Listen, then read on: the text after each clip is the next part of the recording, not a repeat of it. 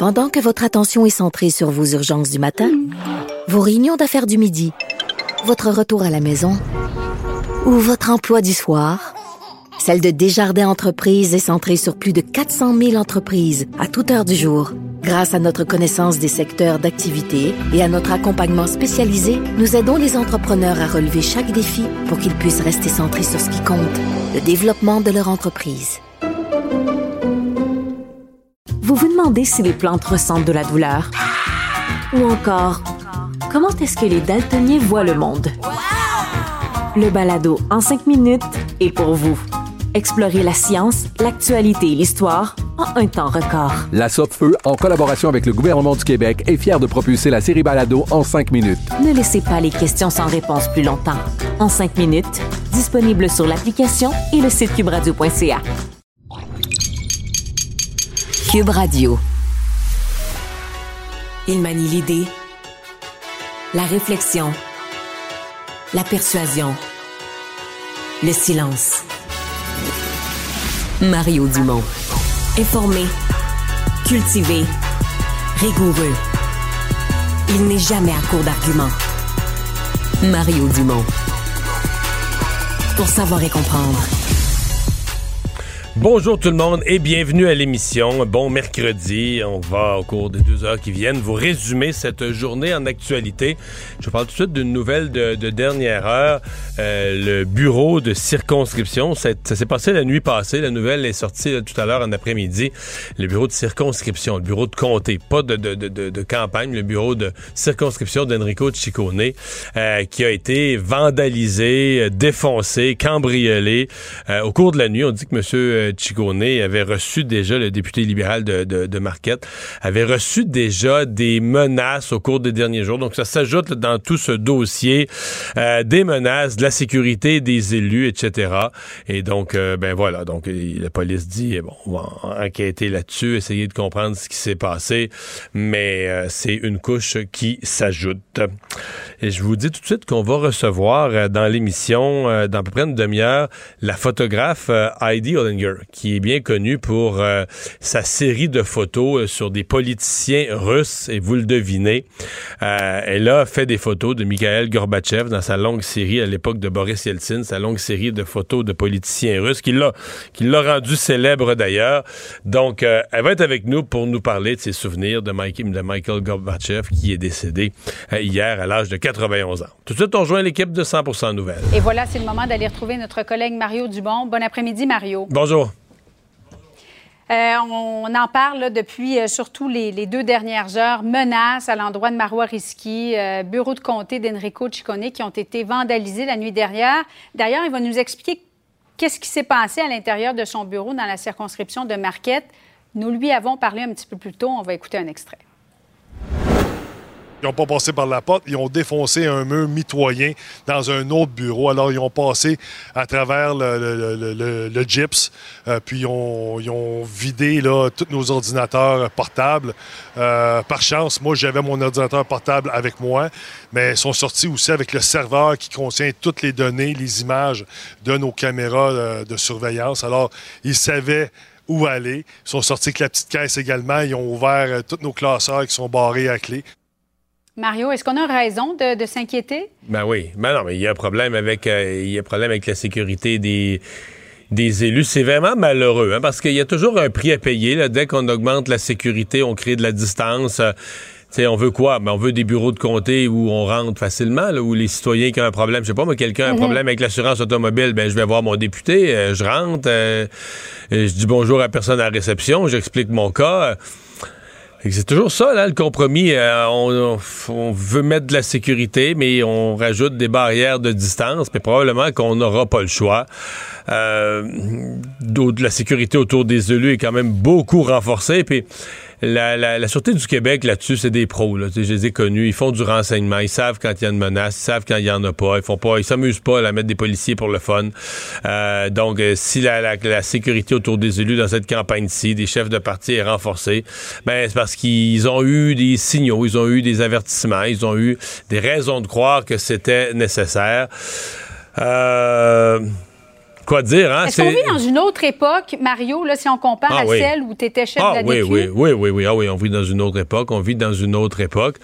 Euh, et la réaction la plus curieuse de la semaine sur ce sujet-là, c'est vraiment celle d'Éric Duhem qui dit La sécurité, j'ai pas besoin de ça. Moi, je suis du bord du monde. Je comprends rien. là. Ça a besoin là, de beaucoup, beaucoup, beaucoup, beaucoup d'explications. Je veux dire, euh, qu'est-ce qu'il veut dire par là? Qu'est-ce qu'il veut insinuer? Euh, qu'est-ce qui.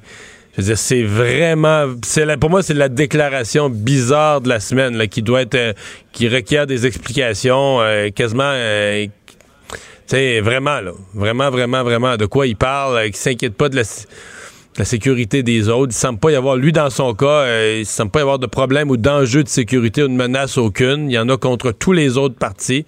Qu'est-ce qui se passe exactement? Euh, Ça laisse, dire- ça laisse place à interprétation, en tout cas. ben, sa déclaration m'a beaucoup étonné. Comme si lui se situait avec le, le, Je sais pas le quoi bon penser. côté de la chose. Je sais pas quoi Ouais. penser. À la limite, qu'ils disent que les services de renseignement de la Sûreté du Québec ou qu'ils laissent la sécurité dans les mains des professionnels, qui s'en occupent pas, qu'eux font leur travail. Mais lui a l'air, lui a l'air à fournir une explication. Puis-je la qualifier d'étonnante? Ben, faudra voir euh, Hmm. Euh, si on lui repose la question, qu'est-ce que- qu'est-ce qu'il va dire? Euh, parlons du Parti québécois, parce que tu as reçu un petit peu plus tôt euh, le chef, Paul Saint-Pierre Plamondon, qui connaît, euh, disons-le, un bon début de campagne. C'est sûr que nous, nous en sommes. Ouais, mais, particulièrement, jour. ouais, mais particulièrement une bonne journée aujourd'hui. Je pense qu'on peut dire ça, là. Et peut-être que dans le fond, le Parti québécois a trouvé la recette euh, du succès du Parti québécois qui n'a rien à perdre. On va écouter un extrait. Tu sais, on a du plaisir à. C'est comme un privilège de faire de la politique en disant exactement ce que tu en penses, sans euh, faire euh, le tour du pot, puis sans euh, dire des demi-vérités. Là. On mène une campagne très assumée, très authentique, et ça, je pense aussi, ça résonne euh, dans la population. Un Parti québécois qui s'assume. As-tu l'impression de découvrir un nouveau chef du Parti québécois? Non, je vais y revenir. Mais, mais juste sur ce qu'il a dit. La première Oui. moitié, elle est vraie. Là. Tu sais, que le parti fait, ils font campagne comme un parti qui s'assume, ça, c'est indiscutable. Que ça a un impact auprès des Québécois, la deuxième moitié de son propos, ça, faudra le vérifier. Tu sais, euh, nous, on voit ça, on dit, OK, il s'assume, il a l'air en forme, ça sort bien, tout ça. Est-ce que ça va... On a déjà, déjà vu ça, des bonnes performances oratoires, puis l'aiguille des sondages bouge pas. Là, il se passe rien, les gens voient passer ça. Puis, fait qu'on va voir, est-ce que, est-ce que ça marque l'esprit des gens? Est-ce que ça donne des résultats? Peut-être que oui. Peut-être pas non plus. Ça, on le saura. Euh, moi, euh, est-ce que moi, je suis pas surpris du tout parce que, euh, comme tous les autres chefs, nous, on a la chance de les connaître un peu plus personnellement. Moi, une couple de reprises, euh, euh, j'ai eu l'occasion d'avoir des contacts personnels avec Paul Saint-Pierre Plamondon. Je l'ai écrit dans le journal il y a quelques semaines. C'est quelqu'un qui gagnait à être connu, qui était très, très, très peu connu. D'ailleurs, je- je pense que rarement dans l'histoire des, des- des élections, quelqu'un aura, comme chef d'un grand parti, amorcé une campagne en étant aussi peu connu. Donc, je suis pas étonné qu'en le découvrant davantage, les gens, euh, ils voient, il est pas parfait, là, mais que les gens, ils voient des qualités qu'on avait peut-être sous-estimées avant. Moi, je suis pas étonné de ça du tout. Et cette mesure pour contrer l'inflation, un chèque pouvant aller jusqu'à 1200 pour ceux qui en ont davantage de, de besoin, ça irait même jusqu'à la, la classe moyenne. Est-ce que tu trouves que c'est une meilleure mesure pour contrer l'inflation qu'une baisse d'impôts, par exemple? Ben, moi, je trouve ça brillant en termes d'administration publique, puis je trouve ça efficace politiquement aussi. Parce que en termes d'administration publique, c'est sûr que c'est simple, mais politiquement, toute sa logique, tout est. Tu sais, quand tu dis capsuler en peu de choses, quelque chose qui ramasse tout le monde à la gratte, un, il aide pas les plus riches. Deux, comme on dit, simple d'administration. Trois, il se fournit une logique en disant, regarde, l'inflation fait rentrer de l'argent dans les poches du gouvernement. Je nomme ça, je donne un nom, des trop perçus, puis je retourne ces trop perçus au monde. Fin de l'histoire. Et dans la perspective d'un parti un peu plus à gauche, où est le Parti québécois, euh, moi, je suis pas nécessairement d'accord avec ça, mais dans sa perspective, ça tient la route aussi parce que euh, les baisses d'impôts, évidemment, c'est une mesure un peu plus à droite, c'est une mesure qui encourage l'économie, qui a des ses avantages, mais oui, dans certains cas, les baisses d'impôts peuvent être euh, globalement plus profitables aux gens à plus haut revenus, ce qu'ont proposé la CAQ, les libéraux, les conservateurs. Et là, Québec solidaire, il a ouvert une porte avec leur affaire, que les repas au restaurant détaxés, le linge détaxé, là, le linge. Ouais, de suspendre la TVQ. Suspendre la TVQ sur, tu sais, le linge. Oui, c'est vrai qu'il y, y, a des vêtements, des habits pour enfants qui sont du vêtement essentiel. Mais je veux dire, euh, j'ai quelques amis, quand ils vont s'acheter une nouvelle paire de souliers, une nouvelle chemise, ou euh, c'est parce que c'est la dernière mode, pas parce qu'ils sont à court de, de, de, s'habiller, tu comprends, euh, pour pas avoir froid, pour pas vivre des engelures. Donc, le Parti québécois va aider des gens très riches, des, des gens à haut revenu. Alors moi, je trouve que politiquement, Paul Saint-Pierre Blamondon là, enfile l'aiguille et seul dans son camp, sans en faire un gros cas, tout en maintenant à dire non, non, non, moi, c'est d'abord la langue, moi, c'est d'abord l'indépendance du Québec, mais sur la question du pouvoir d'achat, avec quelque chose de simple, il enfile l'aiguille. Moi, j'ai trouvé que... Non, moi, je trouve qu'il a une excellente journée, d'autant plus qu'il a recruté le candidat, le candidat qui avait questionné les woke. Anti-woke? Anti, ben, même, pas anti-woke, qui avait questionné les woke. qui avait questionné... Les woke. Qui avait dit qu'il avait aimé la, chronique de Richard Martineau. Qui a été exclu euh, Manu Militari de Québec solidaire. Ben, le Parti québécois le recrute. Donc, euh, non, c'est... Euh, tu sais je vais te dire une affaire, là, dans la, dernière année, depuis le début 2022, des bonnes journées pour le PQ. on les compte ses mm. doigts de la main, mais c'en est une. Euh, en terminant, GNL Québec, Éric Duhem qui répète son appui au projet. François Legault vient aujourd'hui pour la deuxième fois refermer la porte au projet en disant on va présenter là, un projet d'énergie euh, propre, là, ça viendra durant la campagne. Est-ce qu'Éric Duhem fait bien de, de, de remettre ce, dossier-là dans, la campagne électorale, selon toi, Mario? Éric Duhem. Éric Duhem est pour, euh, au Québec, l'exploitation de nos ressources naturelles, euh, incluant les ressources, euh, les, ressources pétrolière ou gazière. Euh, moi, personnellement, je suis sûr qui pense qu'on s'est bâti autour de ça au Québec, un discours un petit peu théorique. Là, on, on dit on veut plus toucher à ça. Voyons, il y a des, il y a des stations-service à tous les coins de rue, pour on vend du pétrole importé. Donc, à mon avis, il y a, c'est pas nécessairement que tout le monde est d'accord avec lui. Évidemment, il va se faire faire des reproches mhm. du côté environnemental, mais il y aura une oreille. Maintenant, là, dans la région du Saguenay, la, la, phrase qu'il a dite ce matin, quand il dit, ouais, ils vous disent qu'il n'y a pas d'acceptabilité sociale parce qu'on inclut dans l'acceptabilité sociale l'opinion des gens de Montréal. Ça, quand il dit ça au Saguenay, c'est sûr que les gens entendent ça. Les gens, les gens au Saguenay qui étaient plus favorables euh, aux retombées économiques locales d'un projet comme celui-là, convaincus qu'ils marquent des points là-bas en tenant ce langage-là, met de la pression en même, temps, pour sur François Legault. Ben oui, oui, sûrement, sûrement. Mais quand on parle d'acceptabilité sociale, euh, c'est une question, mhm. c'est une question qui se pose. Est-ce que les gens qui habitent sur le plateau euh, vivent l'impact direct d'un port de, de, liquéfaction du gaz naturel qui serait situé euh, à Ville-Saguenay? Jusqu'à quel point ils vivent un dérangement si grand? Ils peuvent idéologiquement, idéologiquement être contre au nom des changements climatiques, mais ce qui font partie du questionnement sur l'acceptabilité sociale? Mhm. C'est un débat qui est en cours, Julie. Mais si tu poses la question aux gens du Saguenay, je sais ce qu'ils vont te répondre. Ils vont dire que les gens de Montréal, on se mêle pas de leurs affaires, puis quand ils mettent leurs interdictions de stationnement, puis leur one-way, puis toute leur cochonnerie sur le plateau, on les laisse faire, qu'ils nous laissent vivre. C'est ça qui se dit au Saguenay aujourd'hui, là. Merci beaucoup, Mario. Bon après-midi à toi. Au revoir. Alors ben voilà, euh, journée de campagne quand même assez euh, assez animée, assez. Je dois dire c'est une journée peut-être la plus intéressante au niveau des propositions de parti. À mon avis, euh, je viens de parler du Parti québécois qui a une, bonne proposition sur le dossier du, pouvoir d'achat. le Parti libéral aussi. Écoutez, le Parti libéral, on parle jamais. je vais me forcer à parler de leur programme parce qu'encore aujourd'hui une candidate qui se désire. Écoutez, ils n'ont pas tous leurs candidats dans les cantons de l'Est. Madame Anglade en va dans les cantons de l'Est. Elle présente finalement sa candidate dans Richemont.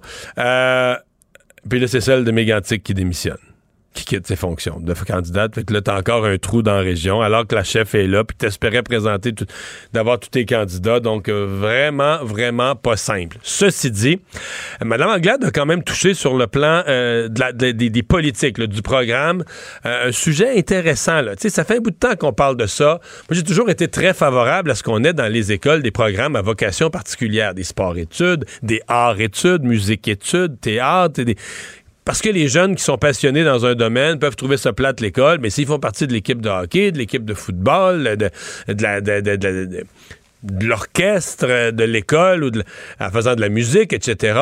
C'est une motivation. Puis, donc, tous ces programmes spécialisés, moi, moi j'ai toujours trouvé que c'était un gros plus. Et un des reproches qu'on faisait récemment, puis surtout les gens qui cherchent une vision plus égalitaire de l'école, disaient, mais c'est quasiment rendu comme des écoles privées, notamment parce que ça peut coûter tu dis l'école publique, c'est gratuit. T'inscris ton jeune en sport-études dans une école publique. L'inscription à l'école est gratuite mais on va charger mes 2000 pièces pour le programme sport-études. Dans certains cas, c'est plus. Donc, Mme Manglade annonce un programme pour financer, donc pour euh, payer à la place des parents. Est-ce qu'il faut payer à 100% Est-ce que tu allé trop loin? on pourra avoir une discussion là-dessus. Mais certainement qu'elle touche un point sensible en disant que euh, au ministère de l'Éducation, on financerait dorénavant les programmes à vocation particulière euh, pour, pour les élèves. On vient de parler d'Éric Duhem avec GNL Québec, lance un débat qui est bien, bien, euh, réel. Donc, un peu partout, un peu sur tous les fronts, les partis qui font des propositions. Québec solidaire qui est allé euh, dans le transport en commun avec tout un plan de transport à Québec. Je ne l'ai pas étudié dans le détail, mais ce que j'ai vu à première vue, c'est que c'est vraiment un plan de transport pour Québec.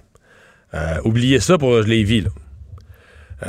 et ça, à mon avis, c'est pas un petit reproche. Je veux dire, si on faisait un plan de transport pour Montréal, mais qu'on laissait tomber Laval et la rive sud complètement, les, on dirait, mais voyons, c'est les banlieues. Et là, Québec, c'est sur deux rives et la ville de Lévis, le grand Lévis, se développe à un rythme effarant. C'est pas, je pense qu'il faudrait vérifier. Je pense que Lévis, c'est la ville quasiment qui a la plus grosse croissance, une des villes qui a la plus grosse croissance au Québec. Puis comprenez-moi, croissance économique, croissance de population. Alors là, d'avoir. Euh, écoute, ils vont dire, oh ouais, on s'en occupe de Lévis. Écoute, un petit service d'autobus bien ordinaire qui va passer par les ponts, qui fait un immense détour pour revenir au centre-ville de Québec. Oubliez ça, là. Oubliez ça. C'est pas. C'est minimaliste. C'est par rapport au statu quo, c'est une amélioration marginale. Donc, essentiellement, c'est pas de transport en commun pour la rive sud de Québec. Alors, euh, j'ai hâte de voir quels vont être les, commentaires, mais c'est un, plan de transport ben, qui inclut le tramway, la réalisation du tramway actuel, etc. Une deuxième phase au tramway, des autobus supplémentaires mais qui est surtout axé sur le Québec-Québec, là, euh, pas très généreux pour ce qui est de la rive sud de, de Québec. Il ne mord pas à l'hameçon des fausses nouvelles. Mario Dumont a de vraies bonnes sources. Alors, on vous annonçait hier, on l'a annoncé euh, en cours d'émission d'ailleurs, euh, le décès de Mikhail Gorbatchev, vraiment un leader qui a changé la face du monde. Des leaders qui ont eu une grande influence dans leur pays, il y en a, il y en a plusieurs, il y en a dans tous les pays, mais dont l'influence, on peut dire, a été mondiale. Il n'y en a pas tant que ça.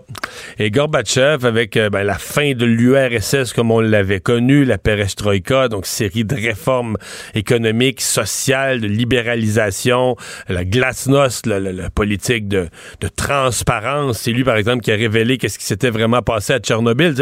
La, mémoire est une faculté qui oublie, on oublie, mais à quel point tout ça, c'était des changements euh, majeurs, mais qui ont amené ensuite tout un changement. La chute du mur de Berlin, l'ouverture euh, de l'ex-URSS à l'Occident, etc. On va parler de lui avec euh, une photographe qui a fait son nom, sa célébrité, c'est ses premières grandes œuvres à photographier des politiciens russes. Euh, Mikhail Gorbatchev en a fait partie. Heidi Hollinger, bonjour. Allô, Mario. Alors, euh, des souvenirs de M. Gorbatchev?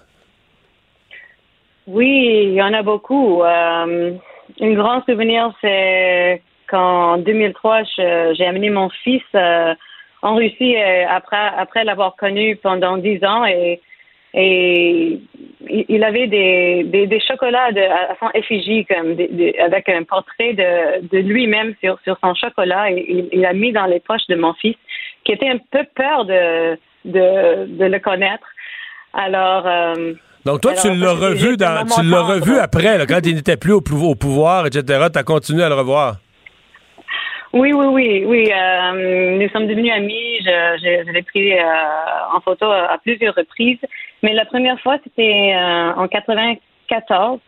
J'étais déjà trois ans en Russie. Je, j'ai gradué de McGill à Montréal et j'ai appris le russe à McGill. Et je suis allée quand j'avais 22 ans à Moscou pour, pour vivre pour un an. Et j'ai, j'ai resté pendant dix ans. Et c'était encore l'Union soviétique, c'était en 91. Et Gorbatchev était en pouvoir. Mais à la fin de l'année, euh, c'était déjà la chute de l'Union soviétique et le 25 décembre, euh, euh, c'était terminé. Gorbatchev était plus en pouvoir et c'était Boris Yeltsin en, en 92. Et puis j'ai commencé à prendre des photos de, des politiciens russes, mais après deux ans, euh, j'ai réalisé, bon, j'ai pas réalisé, euh, c'est que je voulais euh, vraiment prendre Gorbatchev en pouvoir parce en photo parce que c'était pour moi et pour tout le monde dans l'Ouest comme la figure la, plus importante. c'était une légende. Mais mais j'ai cherché comme un, moyen et je connaissais quelqu'un au Parlement et il m'a dit de, de, lui appeler, il pourrait arranger quelque chose. Alors, quand je l'ai appelé, euh, il m'a dit que Gorbatchev serait chez lui le lendemain. Et je l'ai appelé et j'ai, dit, euh, il a dit, OK, j'ai parlé avec euh, Mikhail Sergeyevich. C'est comme ça que les Russes euh, euh lui appelaient. Il, ne disait pas Monsieur Gorbatchev, et il lui appelait par son nom et son, son middle name, ça, ça s'appelle Ochesva. C'est le nom de son père, Sergei. Alors, il a dit, Mikhail Sergeyevich dit, euh, oui, vous pouvez venir euh, pour prendre sa photo. Et puis, euh, il m'a dit, est-ce que, est-ce que tu vas venir en métro ou en taxi? Et j'ai dit, je vais venir en, rollerblade. et puis, j'ai attendu comme un, silence et j'ai dit, mais, mais, mais c'est pas grave, je, je vais les enlever. Et il m'a dit, pas question, arrive. Et puis, quand je suis arrivée dans, dans son bureau et Gorbatchev était assise, euh, j'ai roulé littéralement dans les bras de Gorbatchev et c'était notre première rencontre. Ah ouais. Il, était comment dans le, dans le privé? Ah, mais il était, euh, il était très ouverte, comme, comme on le voit, parce que tous les leaders avant lui avaient une image assez, assez dure, assez assez euh, sobre. Mais, euh, mais Gorbatchev voulait, euh, voulait changer cette, euh, cet aspect de, de la Russie. Il voulait glasnost et perestroïka. C'était vraiment comme l'ouverture économique et, et puis l'ouverture en général de, du pays. Et puis, non, il était il était vraiment euh, très émotionnel, je dirais.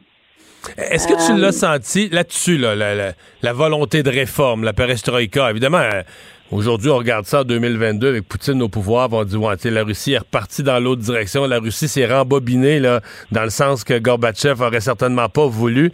Lui-même est il y a bien des gens dans le pays qui ne l'aimaient pas. Est-ce qu'il était attristé de ne pas avoir pu euh, pousser plus loin ses réformes, de ne pas avoir eu le temps en même temps? Tu sais, il a amorcé des réformes, les, gens n'ont pas eu le temps de, bénéficier des résultats positifs. Euh, la population est venue choquer. On sait comment ça marche une population. Euh, est-ce qu'il était déçu de ça? Ah oui, à 100 oui, il était très déçu parce que il, il voyait la corruption dans le gouvernement et c'est pour ça que le glaçon, c'était vraiment ouvrir les yeux sur la Russie pour que la, les gens voient clairement la corruption de la Russie. Et puis il a écrit, il a écrit des livres, euh, des, des, livres sur ça. Et en fait, euh, en 1996, euh, il y avait les élections pour pour le président de, de la Russie. Yeltsin était déjà quatre ans en pouvoir. Et puis, euh, c'était Yeltsin vraiment contre le, leader communiste. Et tout le monde pensait que le leader communiste allait gagner, euh, Gennady Zuganov. Mais Gorbatchev s'est lancé euh, dans la politique euh, pour, euh, pour les élections parce que lui, lui, je suis allée sur sa campagne électorale un peu partout dans la Russie. Et puis, lui, il m'a dit que lui, il a commencé ce procès démocratique et lui, il voulait faire sa partie. Vous voulez amener ça plus loin. Euh, oui. Ça, ça, ça, te fait quoi? Mais, mais, Mario, mais pardon, mais, lui, il, a eu 0,5% de la vote. Ah ouais. Euh, malheureusement. C'était fini à ce moment-là. Les Russes ne l'écoutaient plus. Oui, c'est ça. Ouais. Euh, euh, ça, te fait quoi son, décès? Parce que c'est vraiment la fin d'une époque que tu as vécu euh, encore plus euh, directement. tu as été en, Russie durant cette période-là. Ça, te fait quoi de, le voir aujourd'hui, de, le voir nous quitter? Oui, oui, je crois que c'est triste pour notre monde qu'il n'a pas pu continuer ses, ses idées parce que euh, honnêtement, je, je, je pense que, que ces idées étaient vraiment valides. Euh, il voulait Euh, il voulait que l'Union soviétique s'évolue, mais pas trop rapidement parce que comme comme ça, ça s'est passé, euh, les gens étaient vraiment délaissés, les, spécialement les, les, personnes plus vieux, ils étaient laissés et euh, ils n'ont pas adapté à le nouveau système. Alors Gorbatchev voulait que ça soit plus mollo. Il voulait que, il pensait vraiment aux gens. Il pensait à la future, mais il pensait aux gens euh, euh, au, pays. Maintenant, je je, euh, je trouve que c'est c'est ah, comment est-ce que je peux dire euh, le temps après Gorbatchev, durant Yeltsin, c'était le, le seule époque de la Russie que c'était vraiment libre, libre dans la l'histoire de la Russie. Et maintenant, euh, c'est plus le cas. non, c'est tout, tout, un retour en arrière avec Poutine. Oui, ouais. Je, je, trouve ça vraiment triste. J'ai pris Poutine en, photo et j'ai trouvé que quand je l'ai pris en photo en 99 que euh, qu'il y avait de l'espoir, mais que, que maintenant ça, ça, a tout changé. Et malheureusement pour Gorbatchev, il n'a pas vu euh, la, la, Russie euh, libre et, et démocratique qu'il souhaitait. Non, vraiment, vraiment pas malheureusement. Heidi, euh, sinon tu, tu vas bien? Tu te partages toujours entre La Havane et Montréal? Oui, euh, c'est ça. J'habite à mi-temps euh, dans les deux places, mais je, je, vous donne des salutations de la, le pays de ma mère, de, de, de, la Finlande. Alors, bonjour à tous les Québécois de Helsinki. OK, tu es à Helsinki aujourd'hui. Ben, merci beaucoup de nous avoir parlé. Merci beaucoup, bye bye. Mario. Au revoir. Il nage avec les mots des politiciens comme un poisson dans l'eau. Mario Dumont. Pour savoir et comprendre. Cube Radio. Anecdote de campagne électorale, François Legault passant ce matin dans une cabane à sucre a eu quasiment un petit différent avec son sa charmante épouse, Mme Isabelle Bray, euh, au sujet des pètes de sœur. Et euh, il a dit, ah, il n'y a rien de plus typiquement québécois que les pètes de sœur. Bon, Isabelle avait pas l'air si d'accord que ça. Ben, on va en avoir le cœur net. Euh, Danny Saint-Pierre, chef diplômé de l'école hôtelière de Laval, de l'Institut de tourisme et d'hôtellerie du Québec. Bonjour, Danny. Oui, salut Mario. Ça fait longtemps, ça. oui, oui.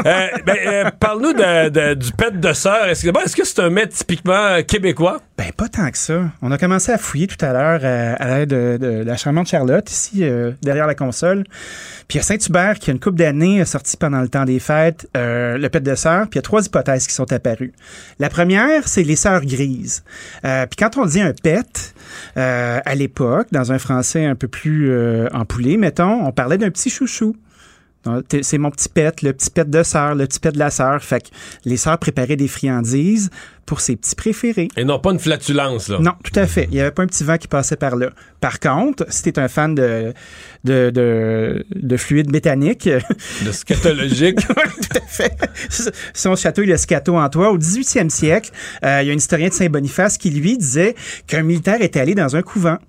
Et puis, il était entré en cuisine. Euh, la sœur qui était là euh, devait être émoustillée ou quelque chose parce que quand il lui a demandé qu'est-ce qu'il y avait dans le four, en se penchant, elle aurait passé un petit vent. Elle aurait fait un petit pet, puis les deux auraient bien ri. Ils disaient, ah, ah, ah, c'est un pet de sœur. Puis c'était une pâtisserie qui était dans le four qui pouvait s'apparenter à notre fameuse petite roulade de pâte un peu dure, insignifiante, qui n'est pas si bonne que ça dans le fond. Oups, tu viens de un éditorial? T'es pas d'accord avec ton premier ministre? c'est le premier ministre. Ah, OK. non, mais, dit, euh, est-ce que est-ce que c'est typiquement, parce que je lisais un petit peu là-dessus, justement, c'est aussi acadien, là. C'est, ben c'est, ça. Mais les Acadiens le revendiquent. Euh, tu vois, moi, j'ai, j'ai des collègues qui sont clairement québécois. Ben, j'ai l'impression que c'est un truc de francophonie puis de réutilisation. Tu sais, on, on s'entend. Un pet de sœur, là, t'as fait des tartes, à l'époque, on en faisait pour vrai, fait qu'il devait y avoir beaucoup de petites retailles. C'est ça, c'est des retailles de pâte. Ben c'est une utilisation des retailles de pâte. Un pet de sœur standard, là, on parle de retailles de, de pâte que tu remouilles un petit peu parce que tu as dû les rouler une coupe de fois parce que les gens étaient économes Comment à être enfariné et sèche. Ah, il y a du stock après ça. Là, tu leur beurres en te disant ça va peut-être être mangeable cette affaire-là. Tu mets de la cassonade, tu roules. Puis après ça, certaines personnes vont les mettre dans un petit plat à gratin, côte à côte, cordés comme des petits soldats, puis vont verser du sirop d'érable là-dessus. Il y en a qui le feront pas. Toi, pour euh, un pet de sœur euh, dans ton coin de pays, là, ça ressemble à quoi? En mangez-vous? Je sais pas tant. Non?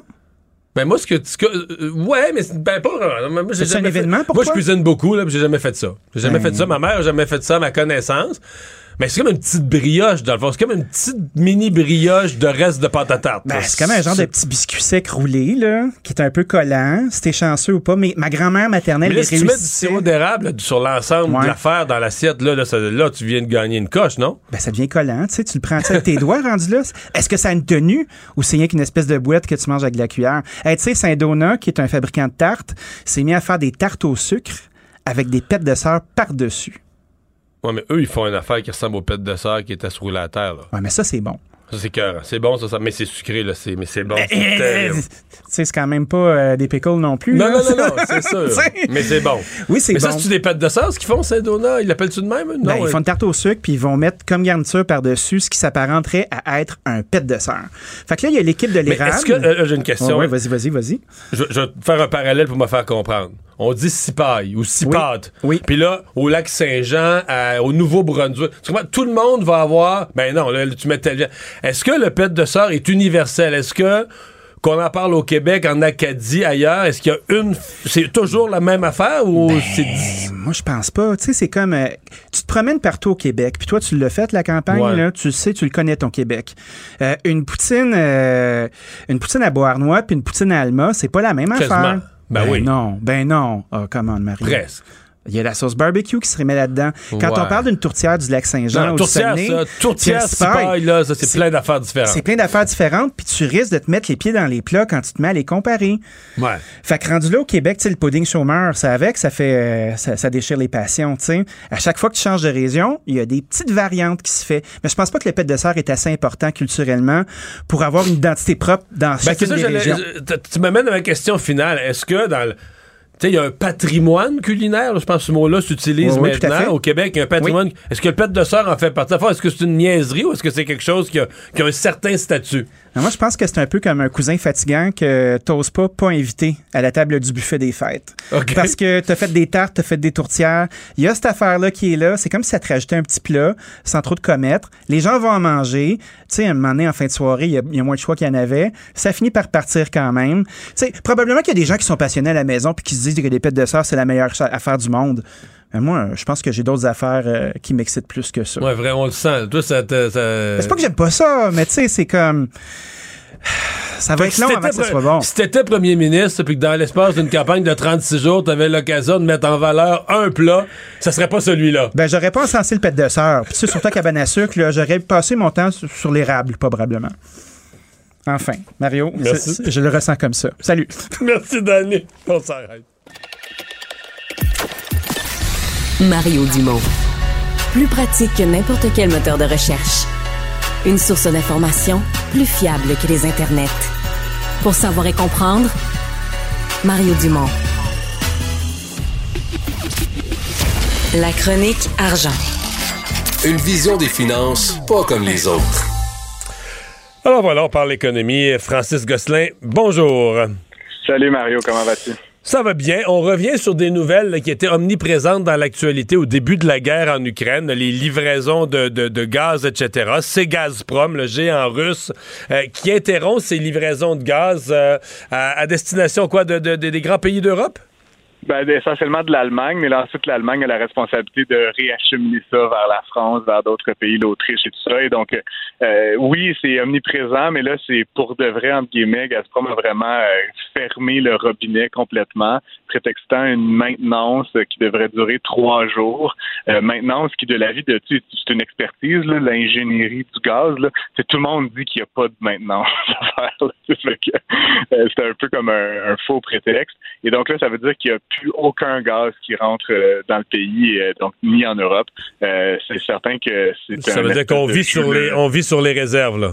On vit sur les réserves. La bonne nouvelle, c'est que la France, l'Allemagne, les grands pays industrialisés ont des réserves, puis ils mesurent ça là, par rapport à un taux là, de 100 là, qui est à peu près deux mois de consommation. Euh, les taux, pas mal partout, sont très élevés. En France, c'est à 80% en Allemagne, 91% On est, entre guillemets, en avance sur ce qu'on pensait que ce serait, parce qu'on sait là, que ça s'en vient, le niaisage un petit peu avec le gaz russe. Et donc, euh, les provisions sont là. Écoute, mal- malgré la mauvaise nouvelle que ça représente là, pour les consommateurs euh, en, en fin de parcours. Le prix du gaz a, baissé hier, malgré cette annonce-là. Fait que c'est quand même bon.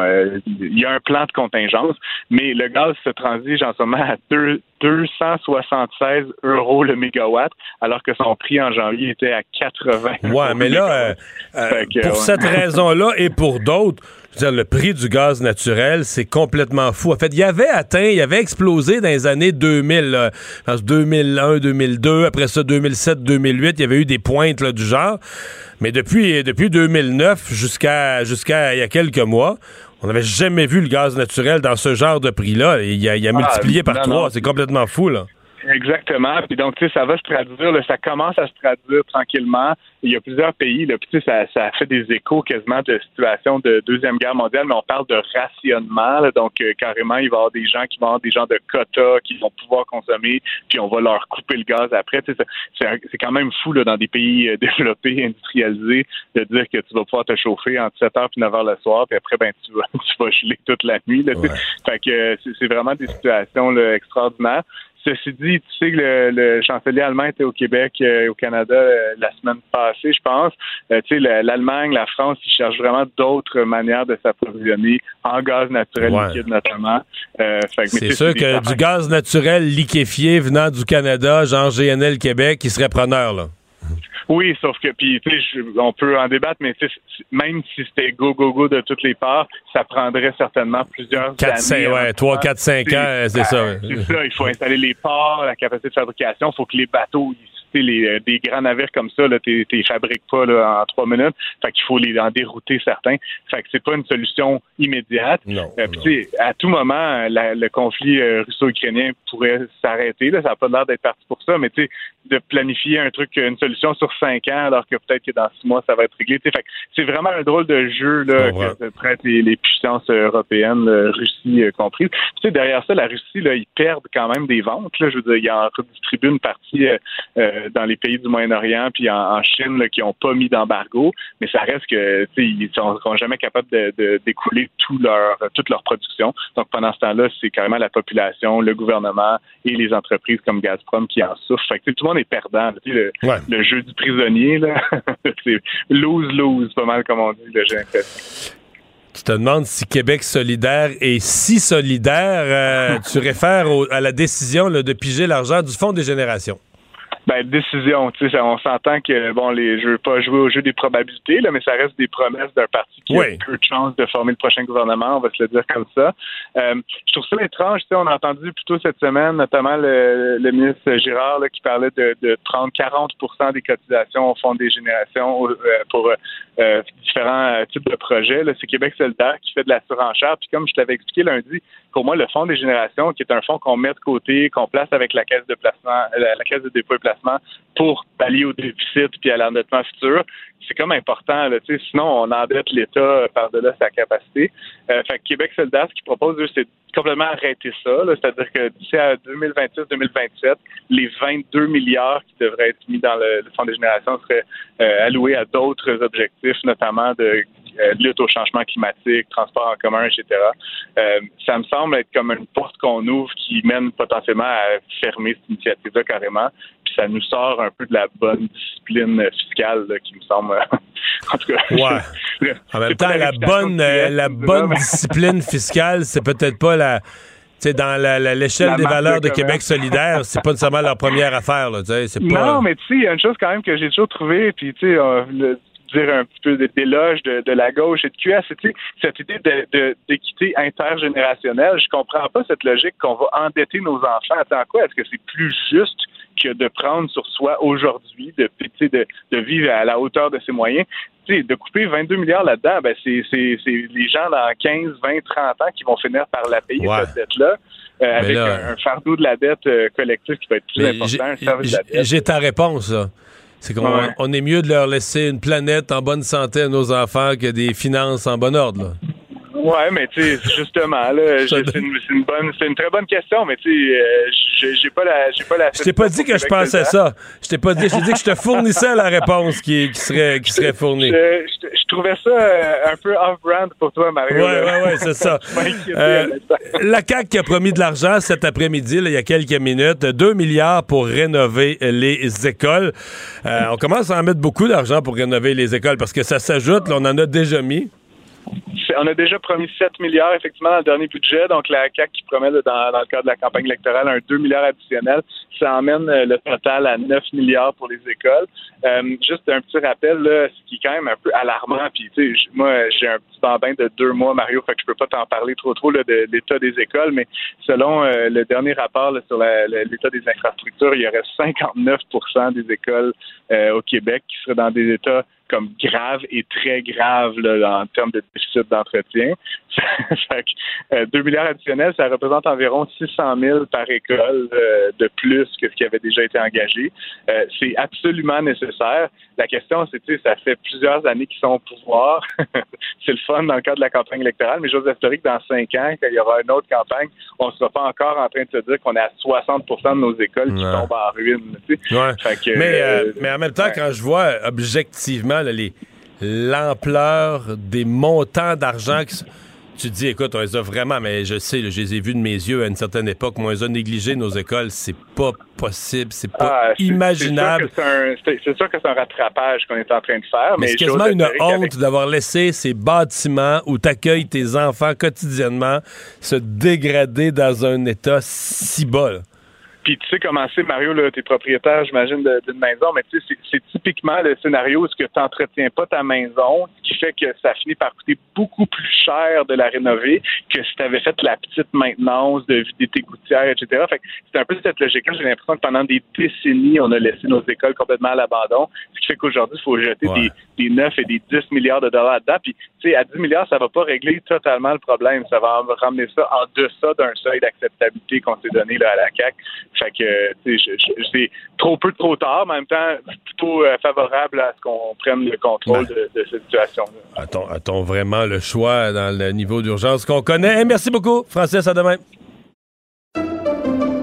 Pendant que votre attention est centrée sur vos urgences du matin, vos réunions d'affaires du midi, votre retour à la maison ou votre emploi du soir, celle de Desjardins Entreprises est centrée sur plus de 400 000 entreprises à toute heure du jour. Grâce à notre connaissance des secteurs d'activité et à notre accompagnement spécialisé, nous aidons les entrepreneurs à relever chaque défi pour qu'ils puissent rester centrés sur ce qui compte, le développement de leur entreprise. Vous vous demandez si les plantes ressentent de la douleur? Ou encore, comment est-ce que les daltoniens voient le monde? Le balado en cinq minutes est pour vous. Explorez la science, l'actualité et l'histoire en un temps record. La Feu, en collaboration avec le gouvernement du Québec, est fière de propulser la série Balado en cinq minutes. Ne laissez pas les questions sans réponse plus longtemps. En cinq minutes, disponible sur l'application et le site cubradio.ca. IGA est fier de présenter l'émission À vos affaires. Pour économiser sur votre panier d'épicerie, surveillez les offres et promotions de la circulaire disponible à IGA.net chaque semaine. IGA, vive la bouffe et les bonnes affaires. Mario Dumont. Rationnel et cartésien, il peut résoudre n'importe quelle énigme les yeux fermés. Quand on s'estime sur le mot, Mario Dumont. On, on parle plus de ce qui devrait être fait. C'est quelque chose qui se construit. Isabelle Maréchal. Il y aura toujours des gens qui vont pas aimer ça. Il y aura toujours des gens qui vont trouver Arte. La rencontre, Maréchal Dumont. Bonjour Isabelle. Bonjour Mario. Tu veux euh, qu'on jase de cette lettre des chefs d'entreprise, 150 au total, qui euh, sont inquiets des effets de la loi 96 euh, sur la, nouvelle charte de la langue française, veulent mettre l'application de la loi sur pause. Ils pensent que c'est dangereux pour l'économie, pour leur capacité de recrutement, entre autres, en période de pénurie de main-d'œuvre. Voilà, exactement. Je trouvais que c'est important. C'est la dernière journée du mois. Je sais qu'aujourd'hui, moi, comme entrepreneur, j'avais mes intrants de taxes, TVQ, TPS à rendre au gouvernement. Donc, je me suis dit, tiens, j'ai une bonne pensée pour tous ceux qui sont chefs d'entreprise au Québec. Et oui, effectivement, cette lettre-là m'a interpellée. 150 chefs d'entreprise. Je regardais les noms. il y a des entreprises importantes, surtout des, des, des grandes PME du Québec. Euh, plusieurs centaines de travailleurs qui travaillent pour elles, mais aussi des plus petites PME qui interpellent donc directement le premier ministre François Legault. Puis, puis je vais te lire le premier paragraphe. Tu vas voir, ça dit Vous ne pouvez pas avoir une société francophone dynamique si vous n'avez pas une économie prospère pour la soutenir. Puis sincèrement, jusque-là, je suis 100 d'accord avec ça. La suite de la phrase, toutefois, est dans l'état actuel, la nouvelle loi 96, donc la loi sur la langue officielle et commune du Québec, le français, menace de causer d'énormes dommages à l'économie de la province. Et là, sincèrement, c'est là où tu dis j'arrête de lire parce que je décroche, ça se peut pas, je commence déjà à pomper l'air. J'ai lu la lettre au complet, je te rassure. Il y a plein de, points intéressants, mais c'est le vieil argument de dire, écoutez, le français, c'est une menace, puis en plus, il y a comme une menace de dire, euh, un petit peu plus loin dans la lettre, là, on voudrait pas non plus que ces entreprises-là si nos meilleurs innovateurs, je les cite, et bâtisseurs d'entreprises quittent vers Toronto, Edmonton, Vancouver, Halifax, au lieu de rester à Montréal et Québec, ça va causer des dommages permanents à la santé économique de notre province. Là, j'ai envie de.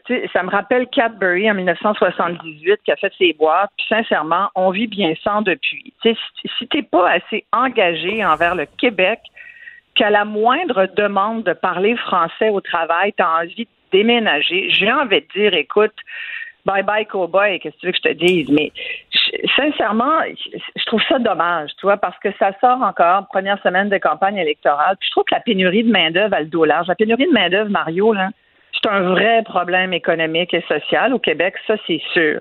Mais tu sais, c'est comme l'inflation, c'est comme la COVID. Là, maintenant, c'est la pénurie de main-d'œuvre. Il faudrait pas tout lui mettre sur le dos non plus. C'est un problème qu'on connaissait, qu'on avait déjà avant la COVID et qui aujourd'hui est, vraiment encore plus important.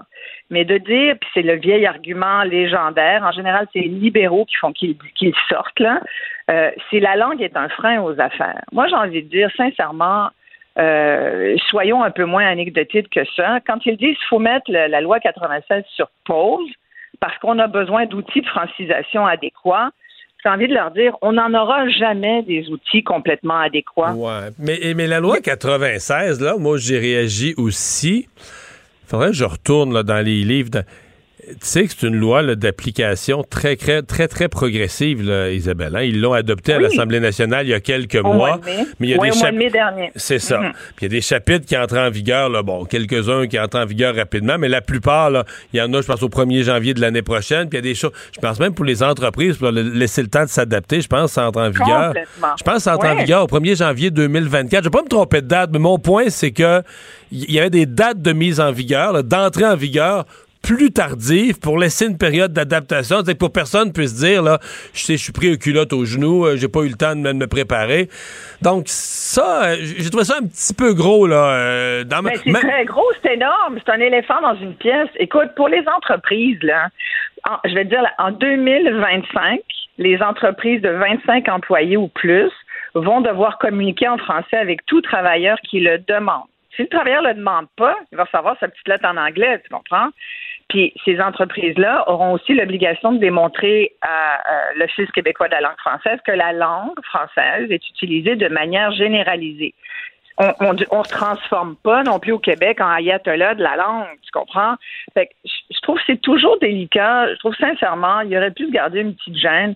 Moi, ça me convainc pas. Puis jusqu'à un certain point, j'ai regardé le nom des entreprises. Il y en a là-dedans, je connais des gens. Je me dis, ah, c'est donc bien plat qui est signé ce lettre-là, tu comprends? Parce que moi, ce que j'attends des entrepreneurs du Québec, qu'ils soient des, des, des au Québec, là, on le dit pas assez, mais 80% de l'économie du Québec, c'est les PME. Puis j'ai hâte qu'on parle d'autre chose que des, des, du ciment dans les écoles, puis de, puis de la sécurité des élus. Malheureusement, c'est un enjeu qui est très inquiétant, là, mais mais j'ai hâte aussi qu'on parle de véritablement créer la richesse. Ça part par nos PME qui, qui engagent des gens, qui engagent des travailleurs. Puis quand on revient au problème qui est dit, la, pénurie de main-d'œuvre, quand tu regardes les demandes de résidence permanente des travailleurs, surtout des travailleurs temporaires en région, là, les délais, là, je revérifiais tout à l'heure.